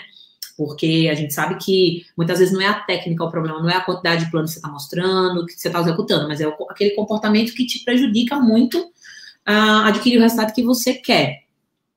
Então, é, alguns livros, sabe, também me ajudaram muito naquele processo. O Segredo me ajudou demais. Foi um, também algo que eu comecei a entender como funcionavam as coisas e que tinha que sair daquele negativismo, tinha que pensar negativo, tinha que atrair, atrair coisas boas, né? Tinha que pensar forte. A, o Segredo da Mente Milionária também, para mim, também foi, porque era, era uma questão de crença. Porque o Arnaldo falou: você precisa ler esse livro, urgente. Porque senão você nunca vai. Dani, você é um, um líder, você pode ser um, uma grande líder de alta performance e você pode ter um resultado extraordinário financeiro. Mas você vai precisar trabalhar aqui. Você, e aí foi quando falou do curso mais, a gente fez o curso mais, todo aquele processo começou. Então, para quem está aqui com a gente até agora, participando, acredite que é, o tempo, né, o tempo de início até o, o tempo de você conquistar aquilo que você quer, tem um processo ali. E você tem escolhas, ou você vai ficar se penalizando, se vitimizando, e tá doendo, tá doendo, tá doendo, ou você vai simplesmente entender que você precisa acreditar mais que todo mundo, que o processo faz parte, que pagar o preço por ele também, né? E que você precisa continuar fazendo, botando a mão na massa, se você se propor a se preparar, se você se propor a aprender, mas principalmente colocar a mão, mão, mão na massa, não ser uma pessoa teórica, e criar estruturas, né, Fê? Criar estrutura, porque toda construção, gente, ela começa por baixo, não é de cima para baixo, é por baixo ali na fundação. Então, sabe, é, dá trabalho aquilo, né? Dá trabalho você achar um alicerce para você subir colunas. Então, todo. A, quando a gente faz mergulho, se você já fez, com certeza fez, já fez mergulho, Fê? Já, já. mergulhou? É lindo, né? Quando a gente chega. Quanto mais fundo, mais lindo é. Não é na superfície aqui que a gente vê ali um, um monte de coisa cinza, cheio de areia. Às vezes Verdade. a gente tem que realmente entrar numa profundidade, se, conhe, né, se conhecer mesmo. Vai chegar um momento do, do, do teu negócio, do teu crescimento, que para ele ser maior, vai exigir isso de você. É, essa, essa, essa, esses hábitos, novos hábitos importantes de fazer o esforço extra em se conhecer, em, em, em tirar o melhor de si, para ganhar esse poder pessoal e poder refletir isso no coletivo, né? Enfim, falo muito, gente. Eu falo demais. Essa é a parte boa. muito bom, muito bom, Dani. Olha só, uma pergunta só que eu gosto de uh, mostrar para as pessoas que existem alguns padrões, sabe assim. É, então, só para só para não sei se você tem esse número exatamente, mas você tem um número de quantas pessoas você cadastrou diretamente a você uh, de 2012 para cá? Ou desde quando você iniciou no negócio?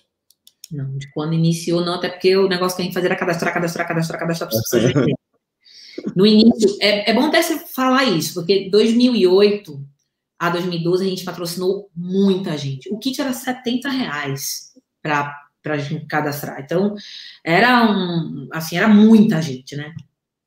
Quando ele começou, quando a gente, em 2012, ele trouxe algumas outras é, Uh, ele colocou outras opções de, de, de, combo, né? Outras alternativas de combo.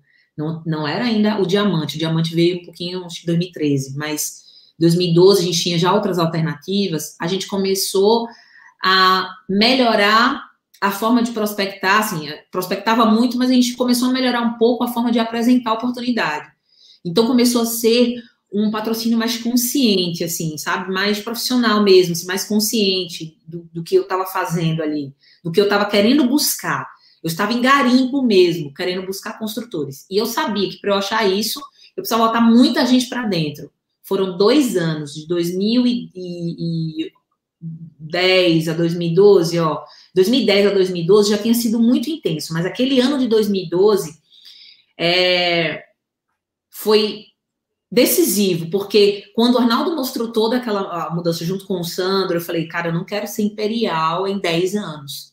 Eu, eu vou fazer um trabalho muito forte de prospecção, de garimpo mesmo, para que eu possa retardar né, esse tempo de conquista que era faturar esses 100 mil reais, porque nesse momento eu já via a possibilidade de ganhar 70 mil, na verdade, era 70 mil que a gente estava olhando. Uhum. Falei, poxa, caramba, em dois anos eu posso fazer um trabalho muito forte. Então a gente tinha uma média de patrocínio pessoal por mês, uma média de quatro a cinco patrocínios pessoais. Era essa a média. E a gente era uma maratona, assim, foram dois anos de maratona mesmo, sabe? Maratona. Eu sempre tive muita habilidade em, pro, em prospectar vendedores. E o Bel, ele, ele, ele tinha, ele, a habilidade dele maior era de falar de negócios. Então, a gente se completava ali, trazendo esse volume para dentro, para a gente achar, sabe, encontrar e desenvolver essas pessoas. Eu nunca tive um trabalho também de tipo, bota a gente para dentro, bota a gente para dentro e não faz a minha parte de responsabilidade em, em, cumprir ali com, né, com patrocínio responsável. Eu sei, não, não era, mas se era vendedor e eu dominava muito aquilo e era a grande maioria, então eu sabia o que eles tinham que fazer. Eu sabia que era treinamento de produto, deixar eles encantados com o produto e eu sabia quais os produtos que eu ia usar para me ajudar com isso. E os, e os, construtores que eram muito menores, né, os construtores que a gente é, conseguiu atrair, é uma média aí de 17 nessa história toda, desses anos todos, são 17 linhas, né? e que a gente saiu colocando aqui, a, o Bel tem as cinco linhas lá dele, eu tenho um, outras ideias, enfim, não está só no meu direto, mas são 17 no total da história. É, desses, nesses, é, nesses anos, a gente não posso dizer o número correto, mas com certeza, Felipe, foram mais de, muito mais de 150 pessoas, muito mais. Foram mais de 150 pessoas. De 2012. Com certeza, até pela média aí, né, para ficar 17 tem que ter sido mais 170, né? 10% geralmente que fica ao longo de tantos anos, né? Assim, muito bom, muito bom, muito bom. Legal, Dani, legal. É bom para a galera ter um, um, parâmetro aí, né? Tá. É... Uma pergunta, né? Você tem igual tem uma lateralidade grande, uma profundidade grande. Como é que você define quem é que você vai dedicar tempo? Você fala, poxa, eu vou trabalhar com essa pessoa aqui, ela merece minha atenção são aquelas pessoas que têm atitude, que têm iniciativa, são aquelas pessoas que falam, Dani, me ensina e não só me ajude, sabe? São aquelas pessoas que eu vejo através das atitudes diárias, que buscam uma constância, sabe? Que tá ali aprendendo, que tá se esforçando a entrar no padrão, que é, estão ali no sistema junto comigo, que, sabe? É, mas principalmente que tem iniciativa que buscam ali uma independência, um nível de independência eu observo que existe muita gente que quer ter é, liberdade, mas trabalha ali para ter segurança como funcionário, assim. Então, também é, sabe, são, são conversas que a gente tem também muito sérias, porque eu vou respeitar sempre o que você quer, o que a pessoa quer, a gente sempre vai respeitar. Mas para eu dedicar hoje, meu tempo hoje, nesse momento, inclusive eu estou em maratona, é, é, exclusivamente nos construtores, porque, como eu te disse, a gente tem um trabalho com os vendedores já muito afinado. Então, a gente segmenta isso bem, trabalha bem com o perfil hoje. Para mim, fracionado, a pessoa que consome ali menos de. Que consome 100 reais, 150 reais, para mim é um consumidor que está consumindo com desconto. O ativo que não constrói é um consumidor que está consumindo com desconto e está tudo certo. Mas eu estou realmente aqui hoje no, desenvolvendo trabalhando as pessoas que não só falam que querem viver disso, que querem ser profissionais do marketing de relacionamento, e, mas que realmente mostram, mostram em atividades, é, em busca de melhoria de comportamento. E para mim, o líder é aquele que tem iniciativa de, ter, de ser independente. Né? O, o enquanto eu estou num nível de dependência muito grande, onde os meus medos ali são maiores até do que os meus desejos é, reais, os meus objetivos, a gente sabe o que acontece. E, e eu sei que não é fácil mudar comportamento, não é fácil. Eu, eu sou a prova viva disso, eu tive que mudar alguns comportamentos que implicavam muito forte na, nos meus resultados. Eu fui bem teimosinha, a dona Lei fala, ah, deu trabalho, mas porque eu era teimosa até o dia que ela falou assim, você nunca vai ter resultado na Rinode, que levou um choque. Eu falei, por que você está falando isso? Você não sabe ouvir. Eu falo coisa para você, eu falo, falo uma coisa, você faz outra, fala uma coisa. Não, não, não era muito assim também, sabe? Não eram como uma constância, mas existiam coisas que elas estavam me falando e eu dizia, isso aconteceu na, na época dela, na idade dela. Imagina, eu entrei nesse negócio com 19 anos, então a gente, quando é muito jovem, a gente se sente, né? A gente fica muito arrogante, às vezes, eu sei, não é. é. E eu quebrei muita cara com isso. Aí foi quando eu falei assim, não, peraí, eu vou ter que escutar o que ela tá falando, vamos lá. Se eu, vamos buscar humildade no coração para aprender com quem está na nossa frente e para que e se eu quero ter os resultados que aquela pessoa tem, eu tenho que ouvir, né? Quem pode me ensinar é quem está na minha frente.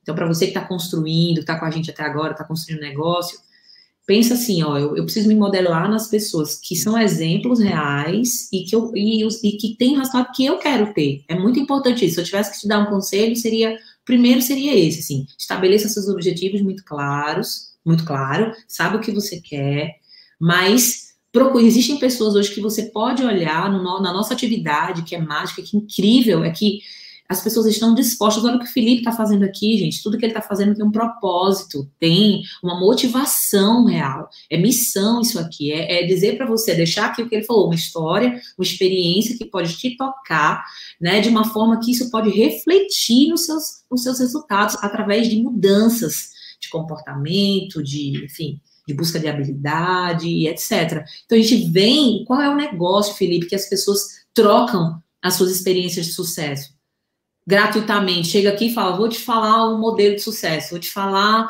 é, o que foi que eu fiz, e se você conversa com os líderes, você vai encontrando basicamente as, as mesmas coisas, claro, dentro de situações e pesos diferentes, porque cada um tem a sua potência, seu, suas limitações também, e seus, seus objetivos, mas é basicamente é, é, né, é falando, olha, faz isso aqui, não vai por esse caminho, vem por aqui, erra menos. Essas histórias que vão ficar registradas, é, você tendo ali, um, esvaziando a sua xícara, se permitindo né, a expandir sua consciência através da vivência, da experiência empírica do outro, quer dizer, uma experiência vivenciada, não é uma experiência é, teórica, mas praticada, você pode errar muito menos e isso pode fazer com que o teu tempo seja muito mais curto do que o meu. Isso já é uma realidade, né, Fê? As pessoas não vão precisar ter os meus 23 anos de Rinodê para ter o meu resultado de multinível, para ter o meu resultado. Se eles tiverem, né, são, são outras, é, na verdade, outras habilidades, mas não só isso, que, que a gente precisa ter para ser detentor do sucesso, né? Para detentor daquilo que leva realmente para a conquista do objetivo.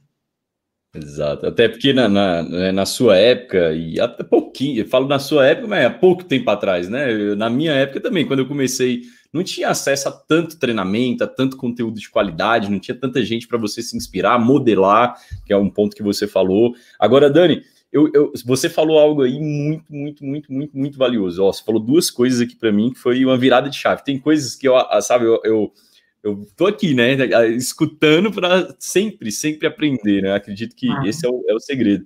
E você falou ah, uma coisa que me chamou a atenção, você falou, é, eu tô focada naquela pessoa que me pede para ensinar e não, não só para ajudar, né? Olha, isso foi poderoso, eu queria ressaltar aqui. E outra coisa que você falou, que eu queria, né, talvez até que você é, falasse de uma forma um pouco mais profunda, é, que me chama muita atenção e que demorou muito tempo essa chave virar na minha cabeça, talvez demore na, virar na cabeça da maioria das pessoas, é, é esse ponto, né, de separar quem é consumidor.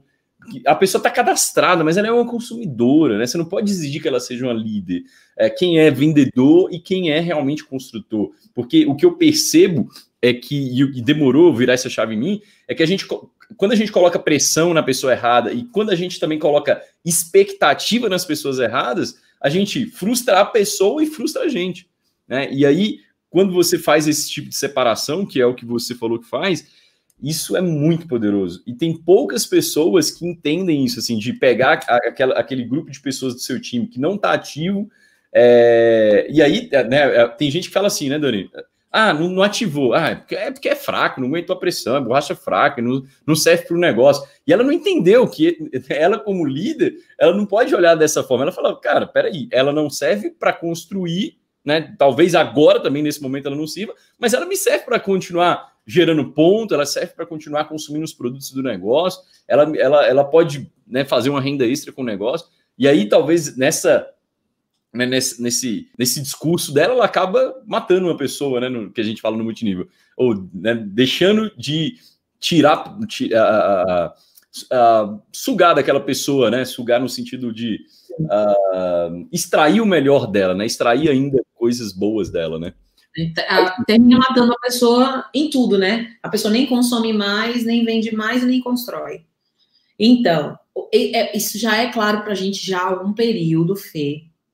E, e, a gente percebia assim, a ansiedade do, do, do, construtor em ter um resultado em construção rápida, é, muitas vezes é, é cruel com, com, os próprios resultados, com os próprios resultados pessoais, porque ele, ele termina tendo esse tipo de visão é, que não é assertiva nas pessoas, de que ela é rocha fraca, de que ela não sei o quê, que não, não tem mais ambições e né, maiores ambições e que quer pouco da vida e não sei o quê, e na verdade tudo é, tudo é, a gente tem, as pessoas elas têm escolhas, é, tem objetivos e propósitos. É muito claro hoje quando eu entendo, lá atrás eu trabalhei muito forte o consumo também. O consumo e a venda era muito forte. A gente via, todos os construtores naquela época de equipes de venda também vendiam bem. Então, o, o, produto ele vinha na frente sempre. E é um, realmente um grande pilar, né? Quando a gente diz que a gente é profissional de marketing de relacionamento, eu estou falando que no momento que eu, eu vou construir mercados consumidores e distribuir produtos e serviços através dessa rede de relacionamento, eu estou falando ali claramente que vai ter pessoas que vai querer consumir com desconto. Não é isso que a gente prega? Não é isso que a nossa atividade, o nosso negócio, como você fala, falou aí, é, o padrão básico da ideia é isso: eu vou vender o meu produto direto de fábrica para aquelas pessoas que, é, que, vão querer consumir de forma mais inteligente, né? Eu falo até consumo moderno, ou seja, eu posso consumir com desconto e tá tudo certo. E para esse, esse, é, esse, é, esse nicho de, de, de clientes, ah, são várias verticais, né? Consumo, venda, construção, mas quando eu falo, esse nicho que eu vou trabalhar de um jeito, eu vou mandar as melhores dicas de produto, de consumo do planeta, porque ele quer consumir com desconto. Ele entendeu que ele pode consumir com desconto e, de repente, consumir gratuitamente, indicando alguns amigos. Mas isso não significa que ele vai ser um líder para construir, fazendo a parte executiva, profissional. Ele pode ganhar ali 500 reais, 700 reais, para que ele possa, com esse dinheiro, pagar todo o consumo dele, tá certo. É,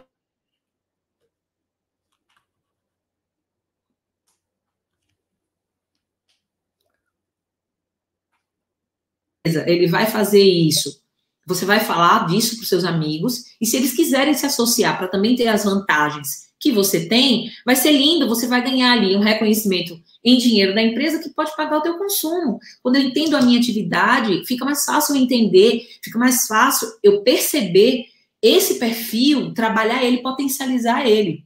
E pode ser que essas pessoas façam transições, queiram vender, ganhar preço cheio, aconteceu comigo ou de repente construir. Eu sou prova disso, eu passei por esse processo. Eu não cheguei na Rinodei, quando eu tive o primeiro, a primeira experiência com o produto, falei, agora eu quero vender, não Não, foi acontecendo a coisa, eu fui me permitindo, porque tinha alguém também ali me inspirando de alguma forma, continuando, ó, oh, e tem esse, tem esse produto, e tem mais esse aqui. Então é algo, algo muito bom. E quando a gente tem algo muito bom, a gente quer propagar para as pessoas que a gente ama. Mas, mas, se a pessoa fala para mim, caramba, eu enxerguei a oportunidade. Eu, eu acredito que eu posso é, fazer isso profissionalmente como você. Eu acredito que é tudo muito como eu mostro, como eu apresento, deixo a pessoa escolher o que ela, decidir o que ela quer, é, é, traço um trabalho ali, né, defino um trabalho e não nem crio uma expectativa para o sim nem para o não. As coisas podem acontecer e essa transição, como eu falei, pode mudar, mas tá tudo certo consome mesmo, usa mesmo, indica para os seus amigos mesmo, e, e, essa grande deficiência, muitas vezes, Fê, é porque a pessoa ela só investe no desenvolvimento de outras habilidades e não tem intimidade nenhuma com o produto que ela oferece, que ela distribui. Então, como ela não tem essa intimidade, como ela não sabe falar é, realmente propriedades e benefícios daquele produto, ela nem usa direito muitas vezes, então, é, é, é, tipo assim, como se fosse algo, uma oferta ali no supermercado. Consome aqui e, e, tem um monte de produto aí que você já usa. Nosso produto, infelizmente, as, as, nosso segmento, algumas pessoas, infelizmente, ela tem essa ideia errada. Ela olha, ah, é cosmético, é higiene pessoal, todo mundo usa, todo mundo consome. Só que dependendo de como você mostra, vai pensar que é mais um produto. E aí, se você não mostra direito, ele vai comparar o gel dental nosso com o do supermercado, ele vai dizer, não, vou consumir do mercado aqui é mais interessante. Então, eu não sei dizer o diferencial desse gel aqui. Eu não sei falar o diferencial, sei lá, de um, de um suplemento, né? De um produto aqui específico, um hidratante. Por que, que eu vou usar um produto de 150 ml por 25 reais, 30 reais, se o supermercado tem de 12? Por que não? Então, é, também, sabe, entrar um pouquinho, estudar um pouquinho, usar é, com mais profundidade, vamos dizer assim, sabe? Encontrar ali um segmento que você gosta de usar, dominar aquilo, apresentar de forma bacana que não é um produto, não é mais um produto, mas é um produto diferenciado, que tem e que realmente a gente sabe, a Rinode no passado ela fez produtos para supermercado.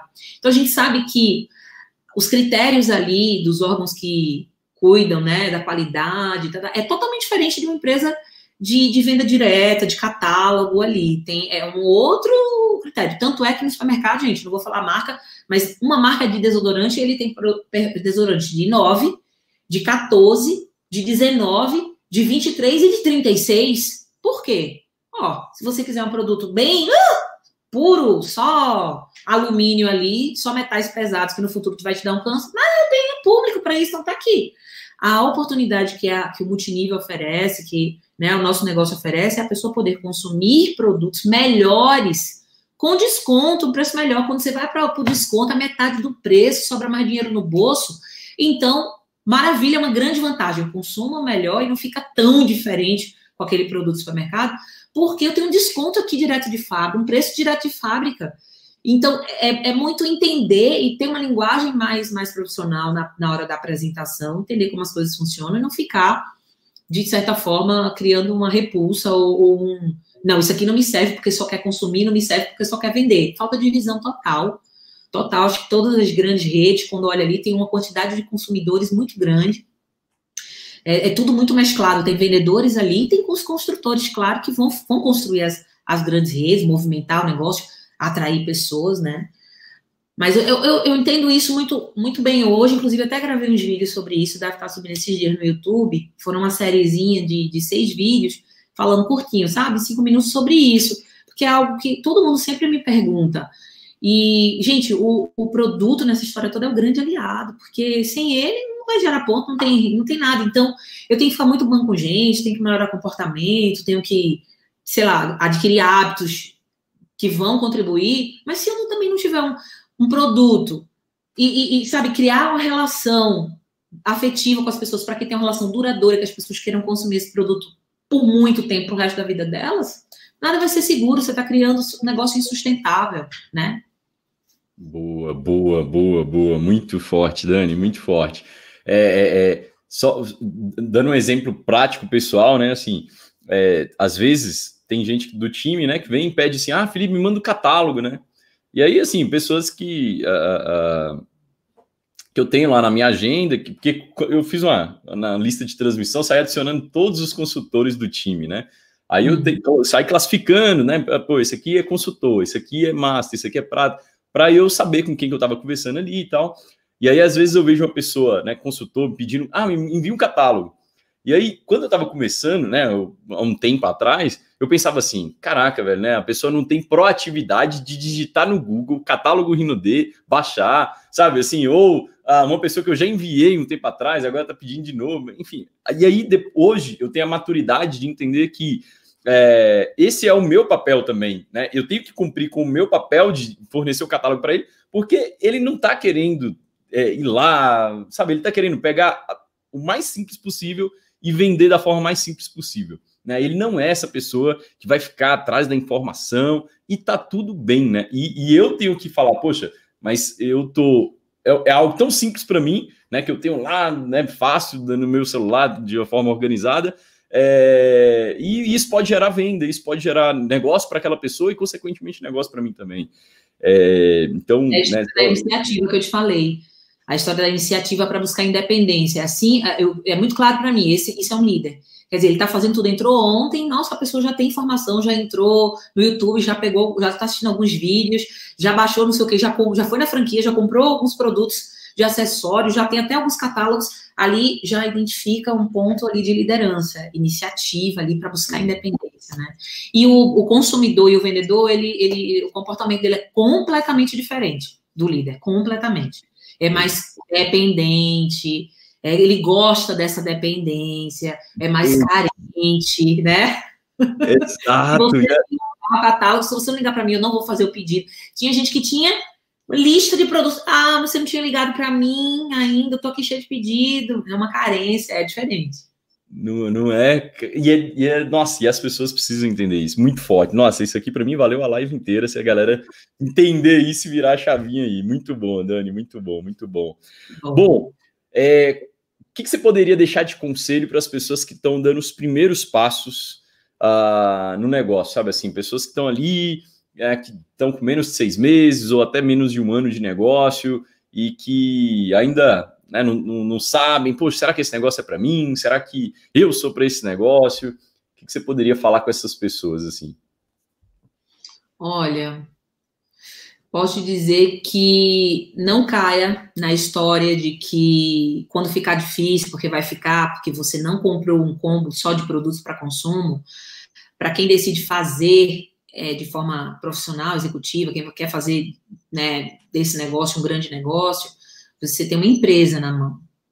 E se você tiver na, na, na mente, assim, é, independente do, do teu potencial, das tuas habilidades, da tua capacidade intelectual, esquece tudo isso. Esteja pronto para começar, esteja aberto, tipo, eu estou completamente aqui, ó, com a minha xícara mental vazia para absorver e aprender um modelo pronto que está testado e aprovado, e que já tem pessoas ali com resultado.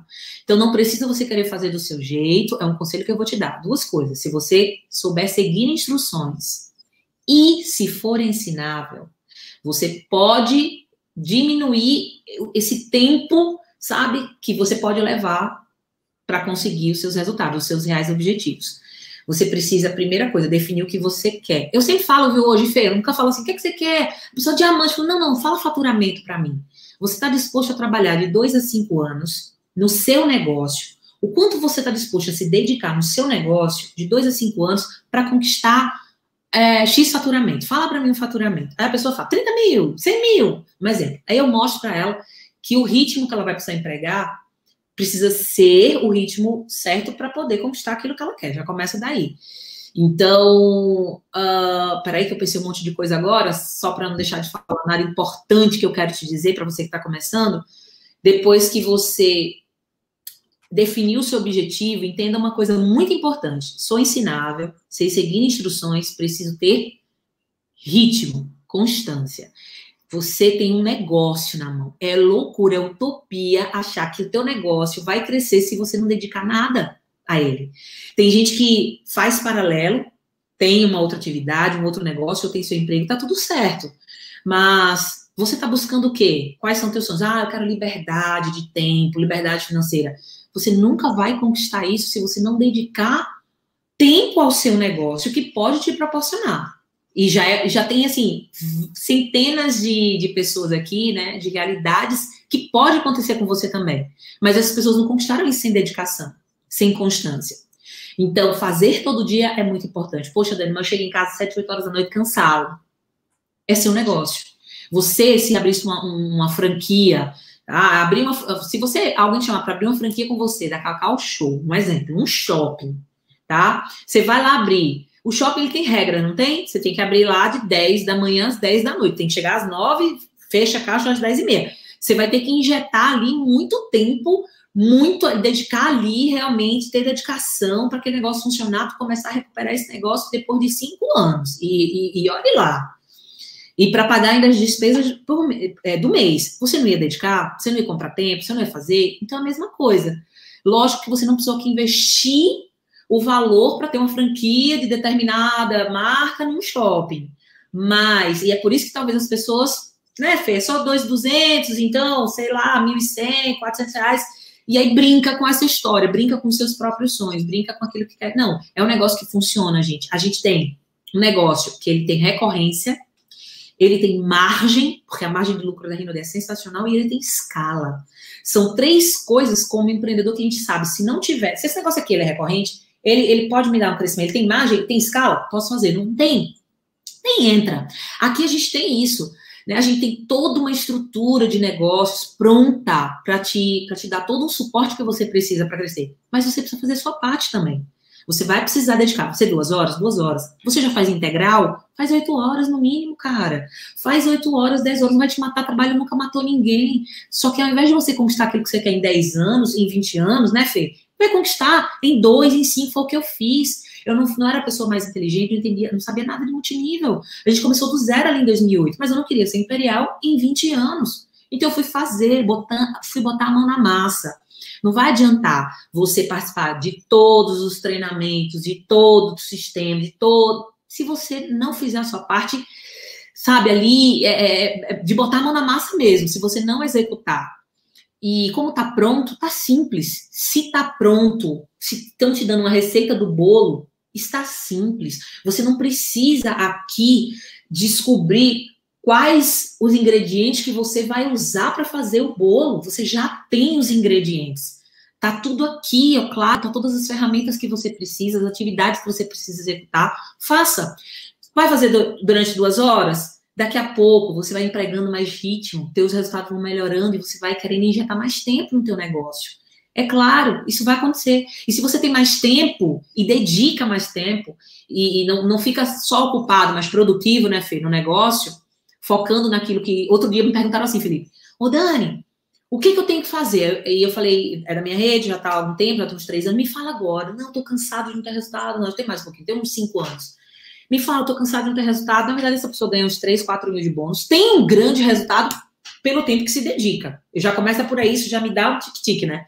eu já fico assim, a pessoa já não entendeu que ela já tem um, um, um bom resultado financeiro, mesmo que ela não, não, esteja nem merecendo aquilo ali, ou porque talvez a, a, a, o tempo que ela dedica é muito pouco. Mas eu fico assim, tá? Mas eu tô cansado, não quero mais ganhar 4 mil, não. Fala aí, o que que eu tenho que fazer? E eu peguei a ideia da pessoa, fui olhar lá, né? Eu falei assim, amigo, 100% do seu tempo você tem que vender. Aí ele, vender? Mas a minha, Dani, eu não quero vender, eu quero, eu quero, eu quero, eu, sou construtor. Eu falei, eu tô falando de vender o negócio, vender a ideia, vender, é, venda. É venda. Então você precisa vender para mais pessoas, vende, vai vender, pega 100% do teu tempo, começa a vender, bota gente, porque existe já um sistema que cuida para você, você não vai precisar agora, né, Fê, desenvolver um monte de habilidade que a gente nem tinha lá atrás, nem sistema, nem as habilidades para fazer. Já está tudo prontinho aqui, com todo o suporte. O que, que você precisa fazer agora? Botar a gente para dentro. Botar a gente. Esse negócio você não vai conseguir grandes resultados sozinho. Você vai precisar de gente. Sou tímido. Não, não tenho amigos. Vá fazer amigos. Vá trabalhar para perder a timidez. Entra no curso de teatro. Foi assim que eu melhorei. Eu era muito tímida. O teatro me ajudou muito a me relacionar.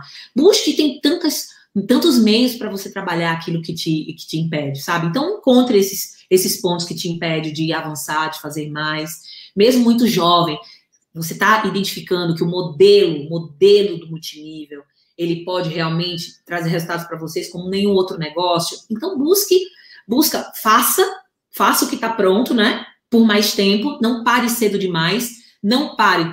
Para você que está iniciando agora e você que já está no negócio, talvez já seja até diamante. O problema da maioria das pessoas é que elas param de fazer cedo demais o que elas deveriam fazer por muito tempo.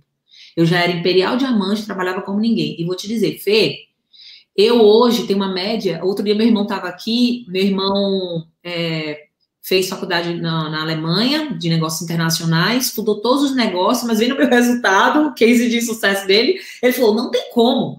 Eu estudei vários negócios, mas não tem como, não é igual multinível, então não tem como. E todo o exemplo que eu tenho na minha casa, eu tenho que fazer isso aqui acontecer. Então ele é, se cadastrou, tô mega feliz, ele tá fazendo, aprendendo todo dia.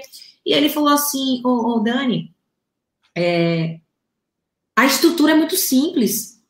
Né? É, se você, todo método, to, tudo que você me orientou a fazer, eu estou fazendo por um determinado tempo, os nãos parece que é, a impressão para quem ainda é jovem parece que aquele não é dizendo não dá certo. Não, não, ou não, não dá certo, não é exatamente assim, ou não vai dar certo.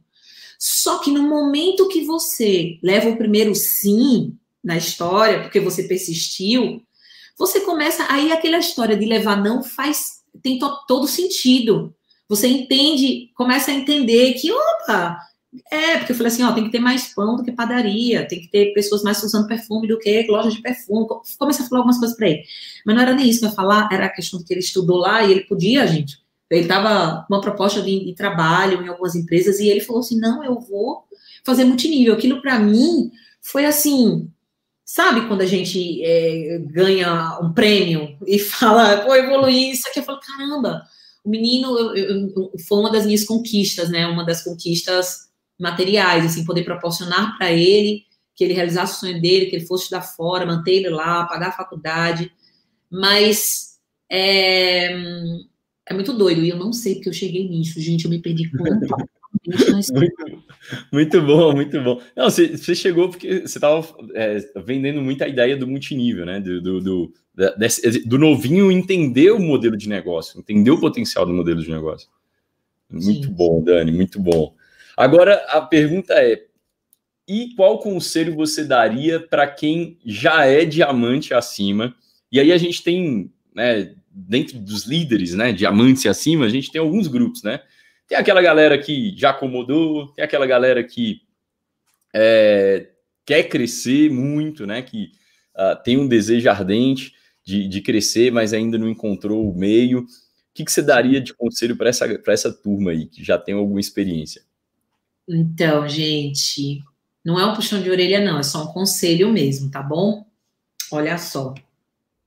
É, eu falei a história, né, de parar a fazer cedo o que deveria fazer por muito tempo. Isso é uma coisa, um ponto muito importante. E o segundo, Fê, é que quando você fala assim, ah, o que você diria para o diamante? Eu entendo que a pessoa ela já entendeu onde esse negócio pode levar ela, se ela fizer mudança, se permitir, e se ela quiser. Ela pode se aposentar também como um diamante, ganhando 5 mil, 8 mil, 10 mil, 12 mil, é com ela, né? Mas é com certeza um negócio muito inseguro, muito instável. Não tem segurança nenhuma. Porque a ideia, a estrutura do, de quem constrói rede, de quem vai fazer a parte executiva é, profissional, não é realizar o meu sonho a partir do, de, de elaborações 100% deles, né? Ou seja, o que eu quero dizer é, não é você pensando só nos seus resultados, não é você fazendo conta média em cima daquilo que você vai qualificar para pagar as suas contas, para pagar as suas necessidades. Tem muita gente vivendo nesse nesse piloto automático de forma inconsciente, sem entender. Ah, tem, dessa linha eu tenho 10 mil, 20 mil pontos, 30 mil pontos. Ah, eu vou qualificar diamante, diamante elite, ah, vou pagar minhas contas. Uh. E é isso que você expande. Você expande essa necessidade, você não cresce. Por quê? Porque o teu foco não está lá na profundidade, em ajudar as pessoas a realizações, a transformar a vida delas para que você transforme a sua de fato. Então, esse é um perigo muito grande, é você ver cinco linhas trabalhando ali, achar que você, você é, se deu bem, que está tudo certo, que isso, isso, não, isso não é uma realidade, isso é, é um trabalho, não é estruturado. Se você não tem diamante, se você não tem sócios ali, né, outros empreendedores, empreendedores ali na profundidade, ganhando dinheiro, feliz, crescendo, seu negócio é muito instável. Então, pensa assim, o meu olhar precisa ser aqui, eu preciso ajudar as pessoas do meu grupo a terem resultados, a realizarem sonhos. Aí o meu negócio vai começar a ter uma estrutura mais bacana. E mesmo assim não é uma segurança, mas é uma probabilidade muito maior de você ser ter, ter segurança e, e, ter mais estabilidade, estabilidade também não é a palavra, mas estrutura. E qualquer coisa que aconteça no processo, no caminho, você não vai ficar completamente quebrado, né? Agora a gente viveu momentos é, de 2018 para cá, a gente viveu momentos delicados, assim, né, de estrutura e que faz parte, é, e saíram, muitas pessoas da minha rede saíram imperiais, saíram two stars, saíram, né, redes ali com volumes muito grandes, e sabe o que aconteceu, gente? A, a, o sentimento, é com toda a humildade do mundo que eu te digo isso, o sentimento maior foi emocional. Porque o abalo financeiro não fez com que eu dissesse, meu Deus, tenho que começar agora meu negócio do zero. Não. Eu tive ali uma queda de 30%, de, depois de 15% do meu bônus. E é lógico, a gente não trabalha para né, para perder, mas eu entendo que isso faz parte. É, ter as, é, momentos no nosso negócio que a gente vai perder. Que a gente vai ter negócios, vai ter momentos difíceis, situações difíceis que a gente vai ter que, vai ter que lidar. A gente perde aqui, às vezes, também para ganhar lá na frente, né? Porque tem algumas idas, algumas percas que são até bênçãos, literalmente, fazem um trabalho ali muito nocivo. E mas quando tu tem cinco linhas, que tem cada um aqui duas linhas, três linhas embaixo, é um negócio muito jovem, muito pequeno, com pouca estrutura. Seja profundo, profundo vai te dar estrutura, essa talvez segurança que você busca ali.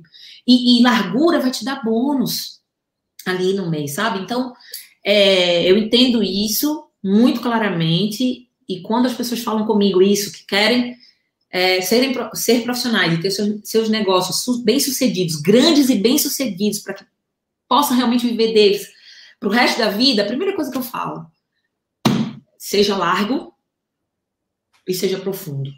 Não fica trabalhando. Ah, essa linha já é encharcada, essa linha é grande. Eu trabalho a Nica e a Lê aqui em Recife. Eu sou apaixonada por elas. Elas sabem o tanto que eu sempre estou disponível, preciso é só gritar. Eu não ganho um centavo delas, porque ela é meu nono nível. De nono nível para baixo. Nem bônus liderança a gente ganha, porque ganha até o sexto nível. Então, e, e, centenas de outros, de outros, de outros, de outras, é, de outros, de outras redes, de outras situações. Mas não é, não é um trabalho, sabe, Fê, de é, consciente, tipo, ah, não, vou trabalhar porque essa rede, esse aqui vai morrer. Não, é um trabalho consciente, maduro, racional. Não sei o dia de amanhã. Vai que acontece algum, alguém enlouquece aqui, surta aqui, e que, ou quer viver seu período sabático e tá tudo certo, quer se aposentar. Mas tem uma profundidade aqui que vai me garantir, já que eu tenho a Rinode como missão e propósito, né? Então, essa é uma história mais para frente, mas trabalha mais, gente. A história é trabalhe mais, se dedique mais, sabe? Injeta realmente. Pensa assim, eu preciso aumentar o gargalo de entrada é, de gente na minha rede. Para eu poder fazer o quê? Como é que eu consigo isso, Dani? Aumentando o volume de trabalho, fazendo com que você e mais pessoas que queiram avançar e construir mostrem mais plano. Se fizer isso, vai achar mais rápido os construtores, você não vai ficar esperando aí tanto tempo e, e, e ficando apático por falta de resultado. É você que vai mudar o seu resultado. Os seus resultados, a mudança dos resultados que você quer. A mudança, né, no, no teu negócio no geral, está diretamente ligada à decisão que você toma no momento que você é consciente do que você precisa fazer. Então, fique consciente sabe? Não fica só no oba-oba e, na, na, e nos treinamentos para receber essa motivação, inspiração para trabalhar na necessidade ali. Porque a maioria quer, todo mundo quer crescer, né? Ninguém quer assim, ah, eu só quero trabalhar para pagar conta, meu aluguel, uhum. minha a parcela do meu carro, escola para meu filho. Não, você quer levar seu filho para Disney, você quer levar seu filho, sei lá, para Cancún, você quer fazer a lua de mel com, com, com, sua esposa, com seu marido em Paris. Eu sei disso. Mas você também precisa ter o dinheiro lá para chegar lá, comer num lugar legal, poder viver uma experiência bacana, né? Proporcionar para os seus filhos algo, algo legal na Disney, sabe? É, ou se não é Disney, Dani, mas talvez morar num lugar melhor, proporcionar uma melhor escola para o teu filho, melhor oportunidade de educação, um curso, um plano de saúde que é no nosso país uma, um mal necessário. Tipo, não tem um seguro de, de, de saúde totalmente protegido e Deus, Deus que ajude. A gente hum. sabe disso precisei do SUS, já dependi dele, sei o que é. Minha avó, quando ela ficou doente, gente, no SUS eu fiquei na maca, ela deitada, e a metade do corpo dela era no meu corpo, no chão. Porque a gente não tinha condição de botar ela num lugar melhor. Então, você forte, você forte, sua família é forte. Sabe, a gente não trabalha aqui só. As pessoas acham a gente, às vezes, ganancioso demais, né? Ah, tipo, tá, é o povo ganancioso, só fala em dinheiro. Não, não é dinheiro, é porque aquilo que era direito, aquilo que é direito nosso, sabe? É como se é tanta desigualdade aqui que parece que a gente não tem direito de, de, de, de viver melhor, de prosperar. Isso é direito, casa, carro. Gente, não era para ser luxo, era para ser necessidade, como é lá fora, nos países de primeiro mundo. Todo mundo tem um carro. A pessoa faz 16 anos, tem um carro, compra lá com mil dólares. Então, aqui deveria ser do mesmo. Aqui, por, infelizmente, por conta de todo o sistema que a gente vive, faz com que a mente da gente fique achando que um carro é luxo é demais. Não é. Não é luxo, gente. É você poder dizer hoje eu quero comer o que eu quero comer, eu quero do nada, eu quero fazer uma festa para os meus filhos, nem é dia das crianças, mas eu quero botar um minhocão, eu quero botar todos os doces do mundo, eu quero fazer um presente para ele. Isso é liberdade. Então não se iluda, não se iluda. Se você quer liberdade, sabe? é, mostre isso para você mesmo, se comprometa, faça mais por algo que realmente pode te proporcionar essa liberdade, que é o negócio que você já está dentro dele. Se você tá, que você, se você que está assistindo já está inserido, já está fazendo, né? E, e que essa segurança, é, ano a ano, né? A gente, a gente é, passa o tempo, a gente sofre algumas crises e aí todo mundo vai empreender, vai buscar. Já tem um monte de gente agora, ai, não, mas as coisas já estão mais calmas, e agora eu acho que eu posso procurar um emprego e voltar a fazer paralelo. Não se ilude, gente. Não se ilude esse sistema, vai ser sempre assim. Ah, a imobiliária. Pronto, ah, gente, setor imobiliário começou a subir de novo. As empresas começaram a contratar, as pessoas começam a voltar a se iludir, para de se iludir, vai, quer seu emprego, tudo bem.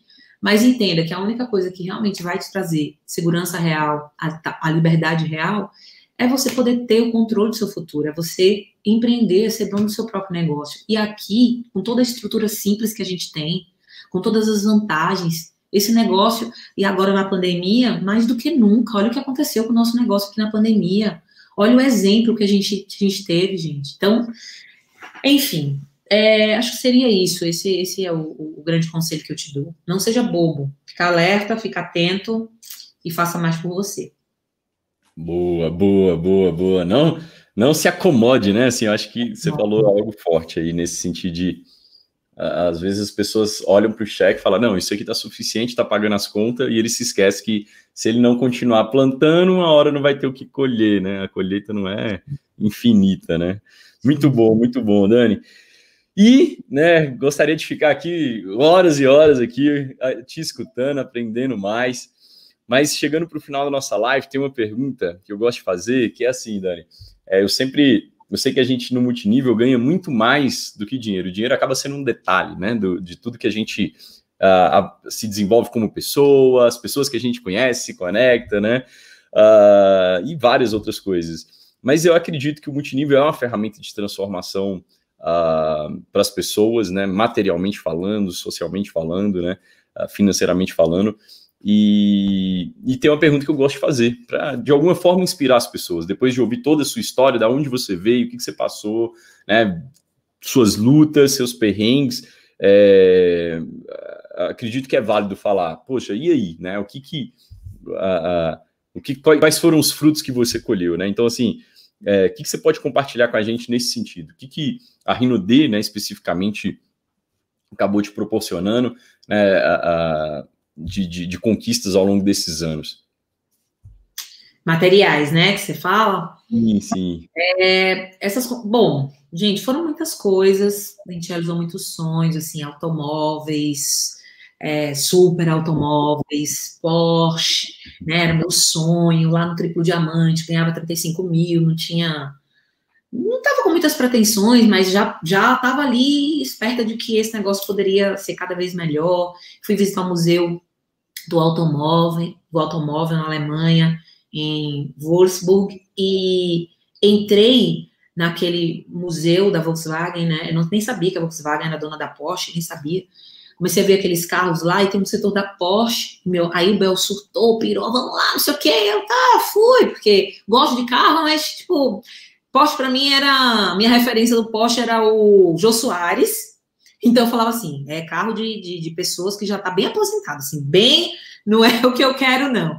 Mas quando eu entrei dentro dele, eu olhei, senti, toquei aquilo, eu falei, um dia eu vou ter um Porsche, um dia eu, eu quero um Porsche. Bel olhou para mim e falou, vai, vai, um dia você vai ter um Porsche. E foi ironizando, sabe? Eu olhei para ele e falei, que não posso ter é muito dinheiro, um Porsche? Eu falei, sim, mas o nosso negócio proporciona isso, a gente vai trabalhar para realização e para ganhar muito dinheiro também. Porque a gente não pode ser hipócrita, né, Fê? O dinheiro é importante nisso tudo. Ele é importante, ele traz aquilo que eu falei, ele nos deixa seguro. E quando você, você se sente seguro, porque as pessoas falam, ah, não, para dinheiro, dinheiro não é importante. Mentira, você trabalha, muita gente trabalha 8 horas, 10 horas por dia por dinheiro. Então ele é importante sim. Uhum. É, sem dinheiro você não faz nada, sem dinheiro você não, não come, sem dinheiro você não faz nada. Então ele é importante. E se ele vem em abundância, ele também é bem-vindo, né? Ele vai ajudar você a, a, não só realizar alguns sonhos. Eu não sonhava com tanta coisa que eu sonho agora e que eu sonhava. A gente vai colocando novos sonhos, vai se permitindo, vendo possibilidades que a gente pode mais. Mas, enfim, a gente realizou, então, é, os carros que a gente quis ter, conversível, lancha, viagens para lugares incríveis, proporcionar é, é, algumas coisas para minha família, né? Dar um, dar um sorriso lindo para minha mãe, poder ajudá-los, ajudar os nossos pais. Minha irmã faz faculdade, numa faculdade é, particular cara de medicina, que é o sonho dela, e a gente, eu tô lá, tô, eu não tive menino ainda, mas tenho dois, e um estou na Alemanha, a outra está aqui comigo.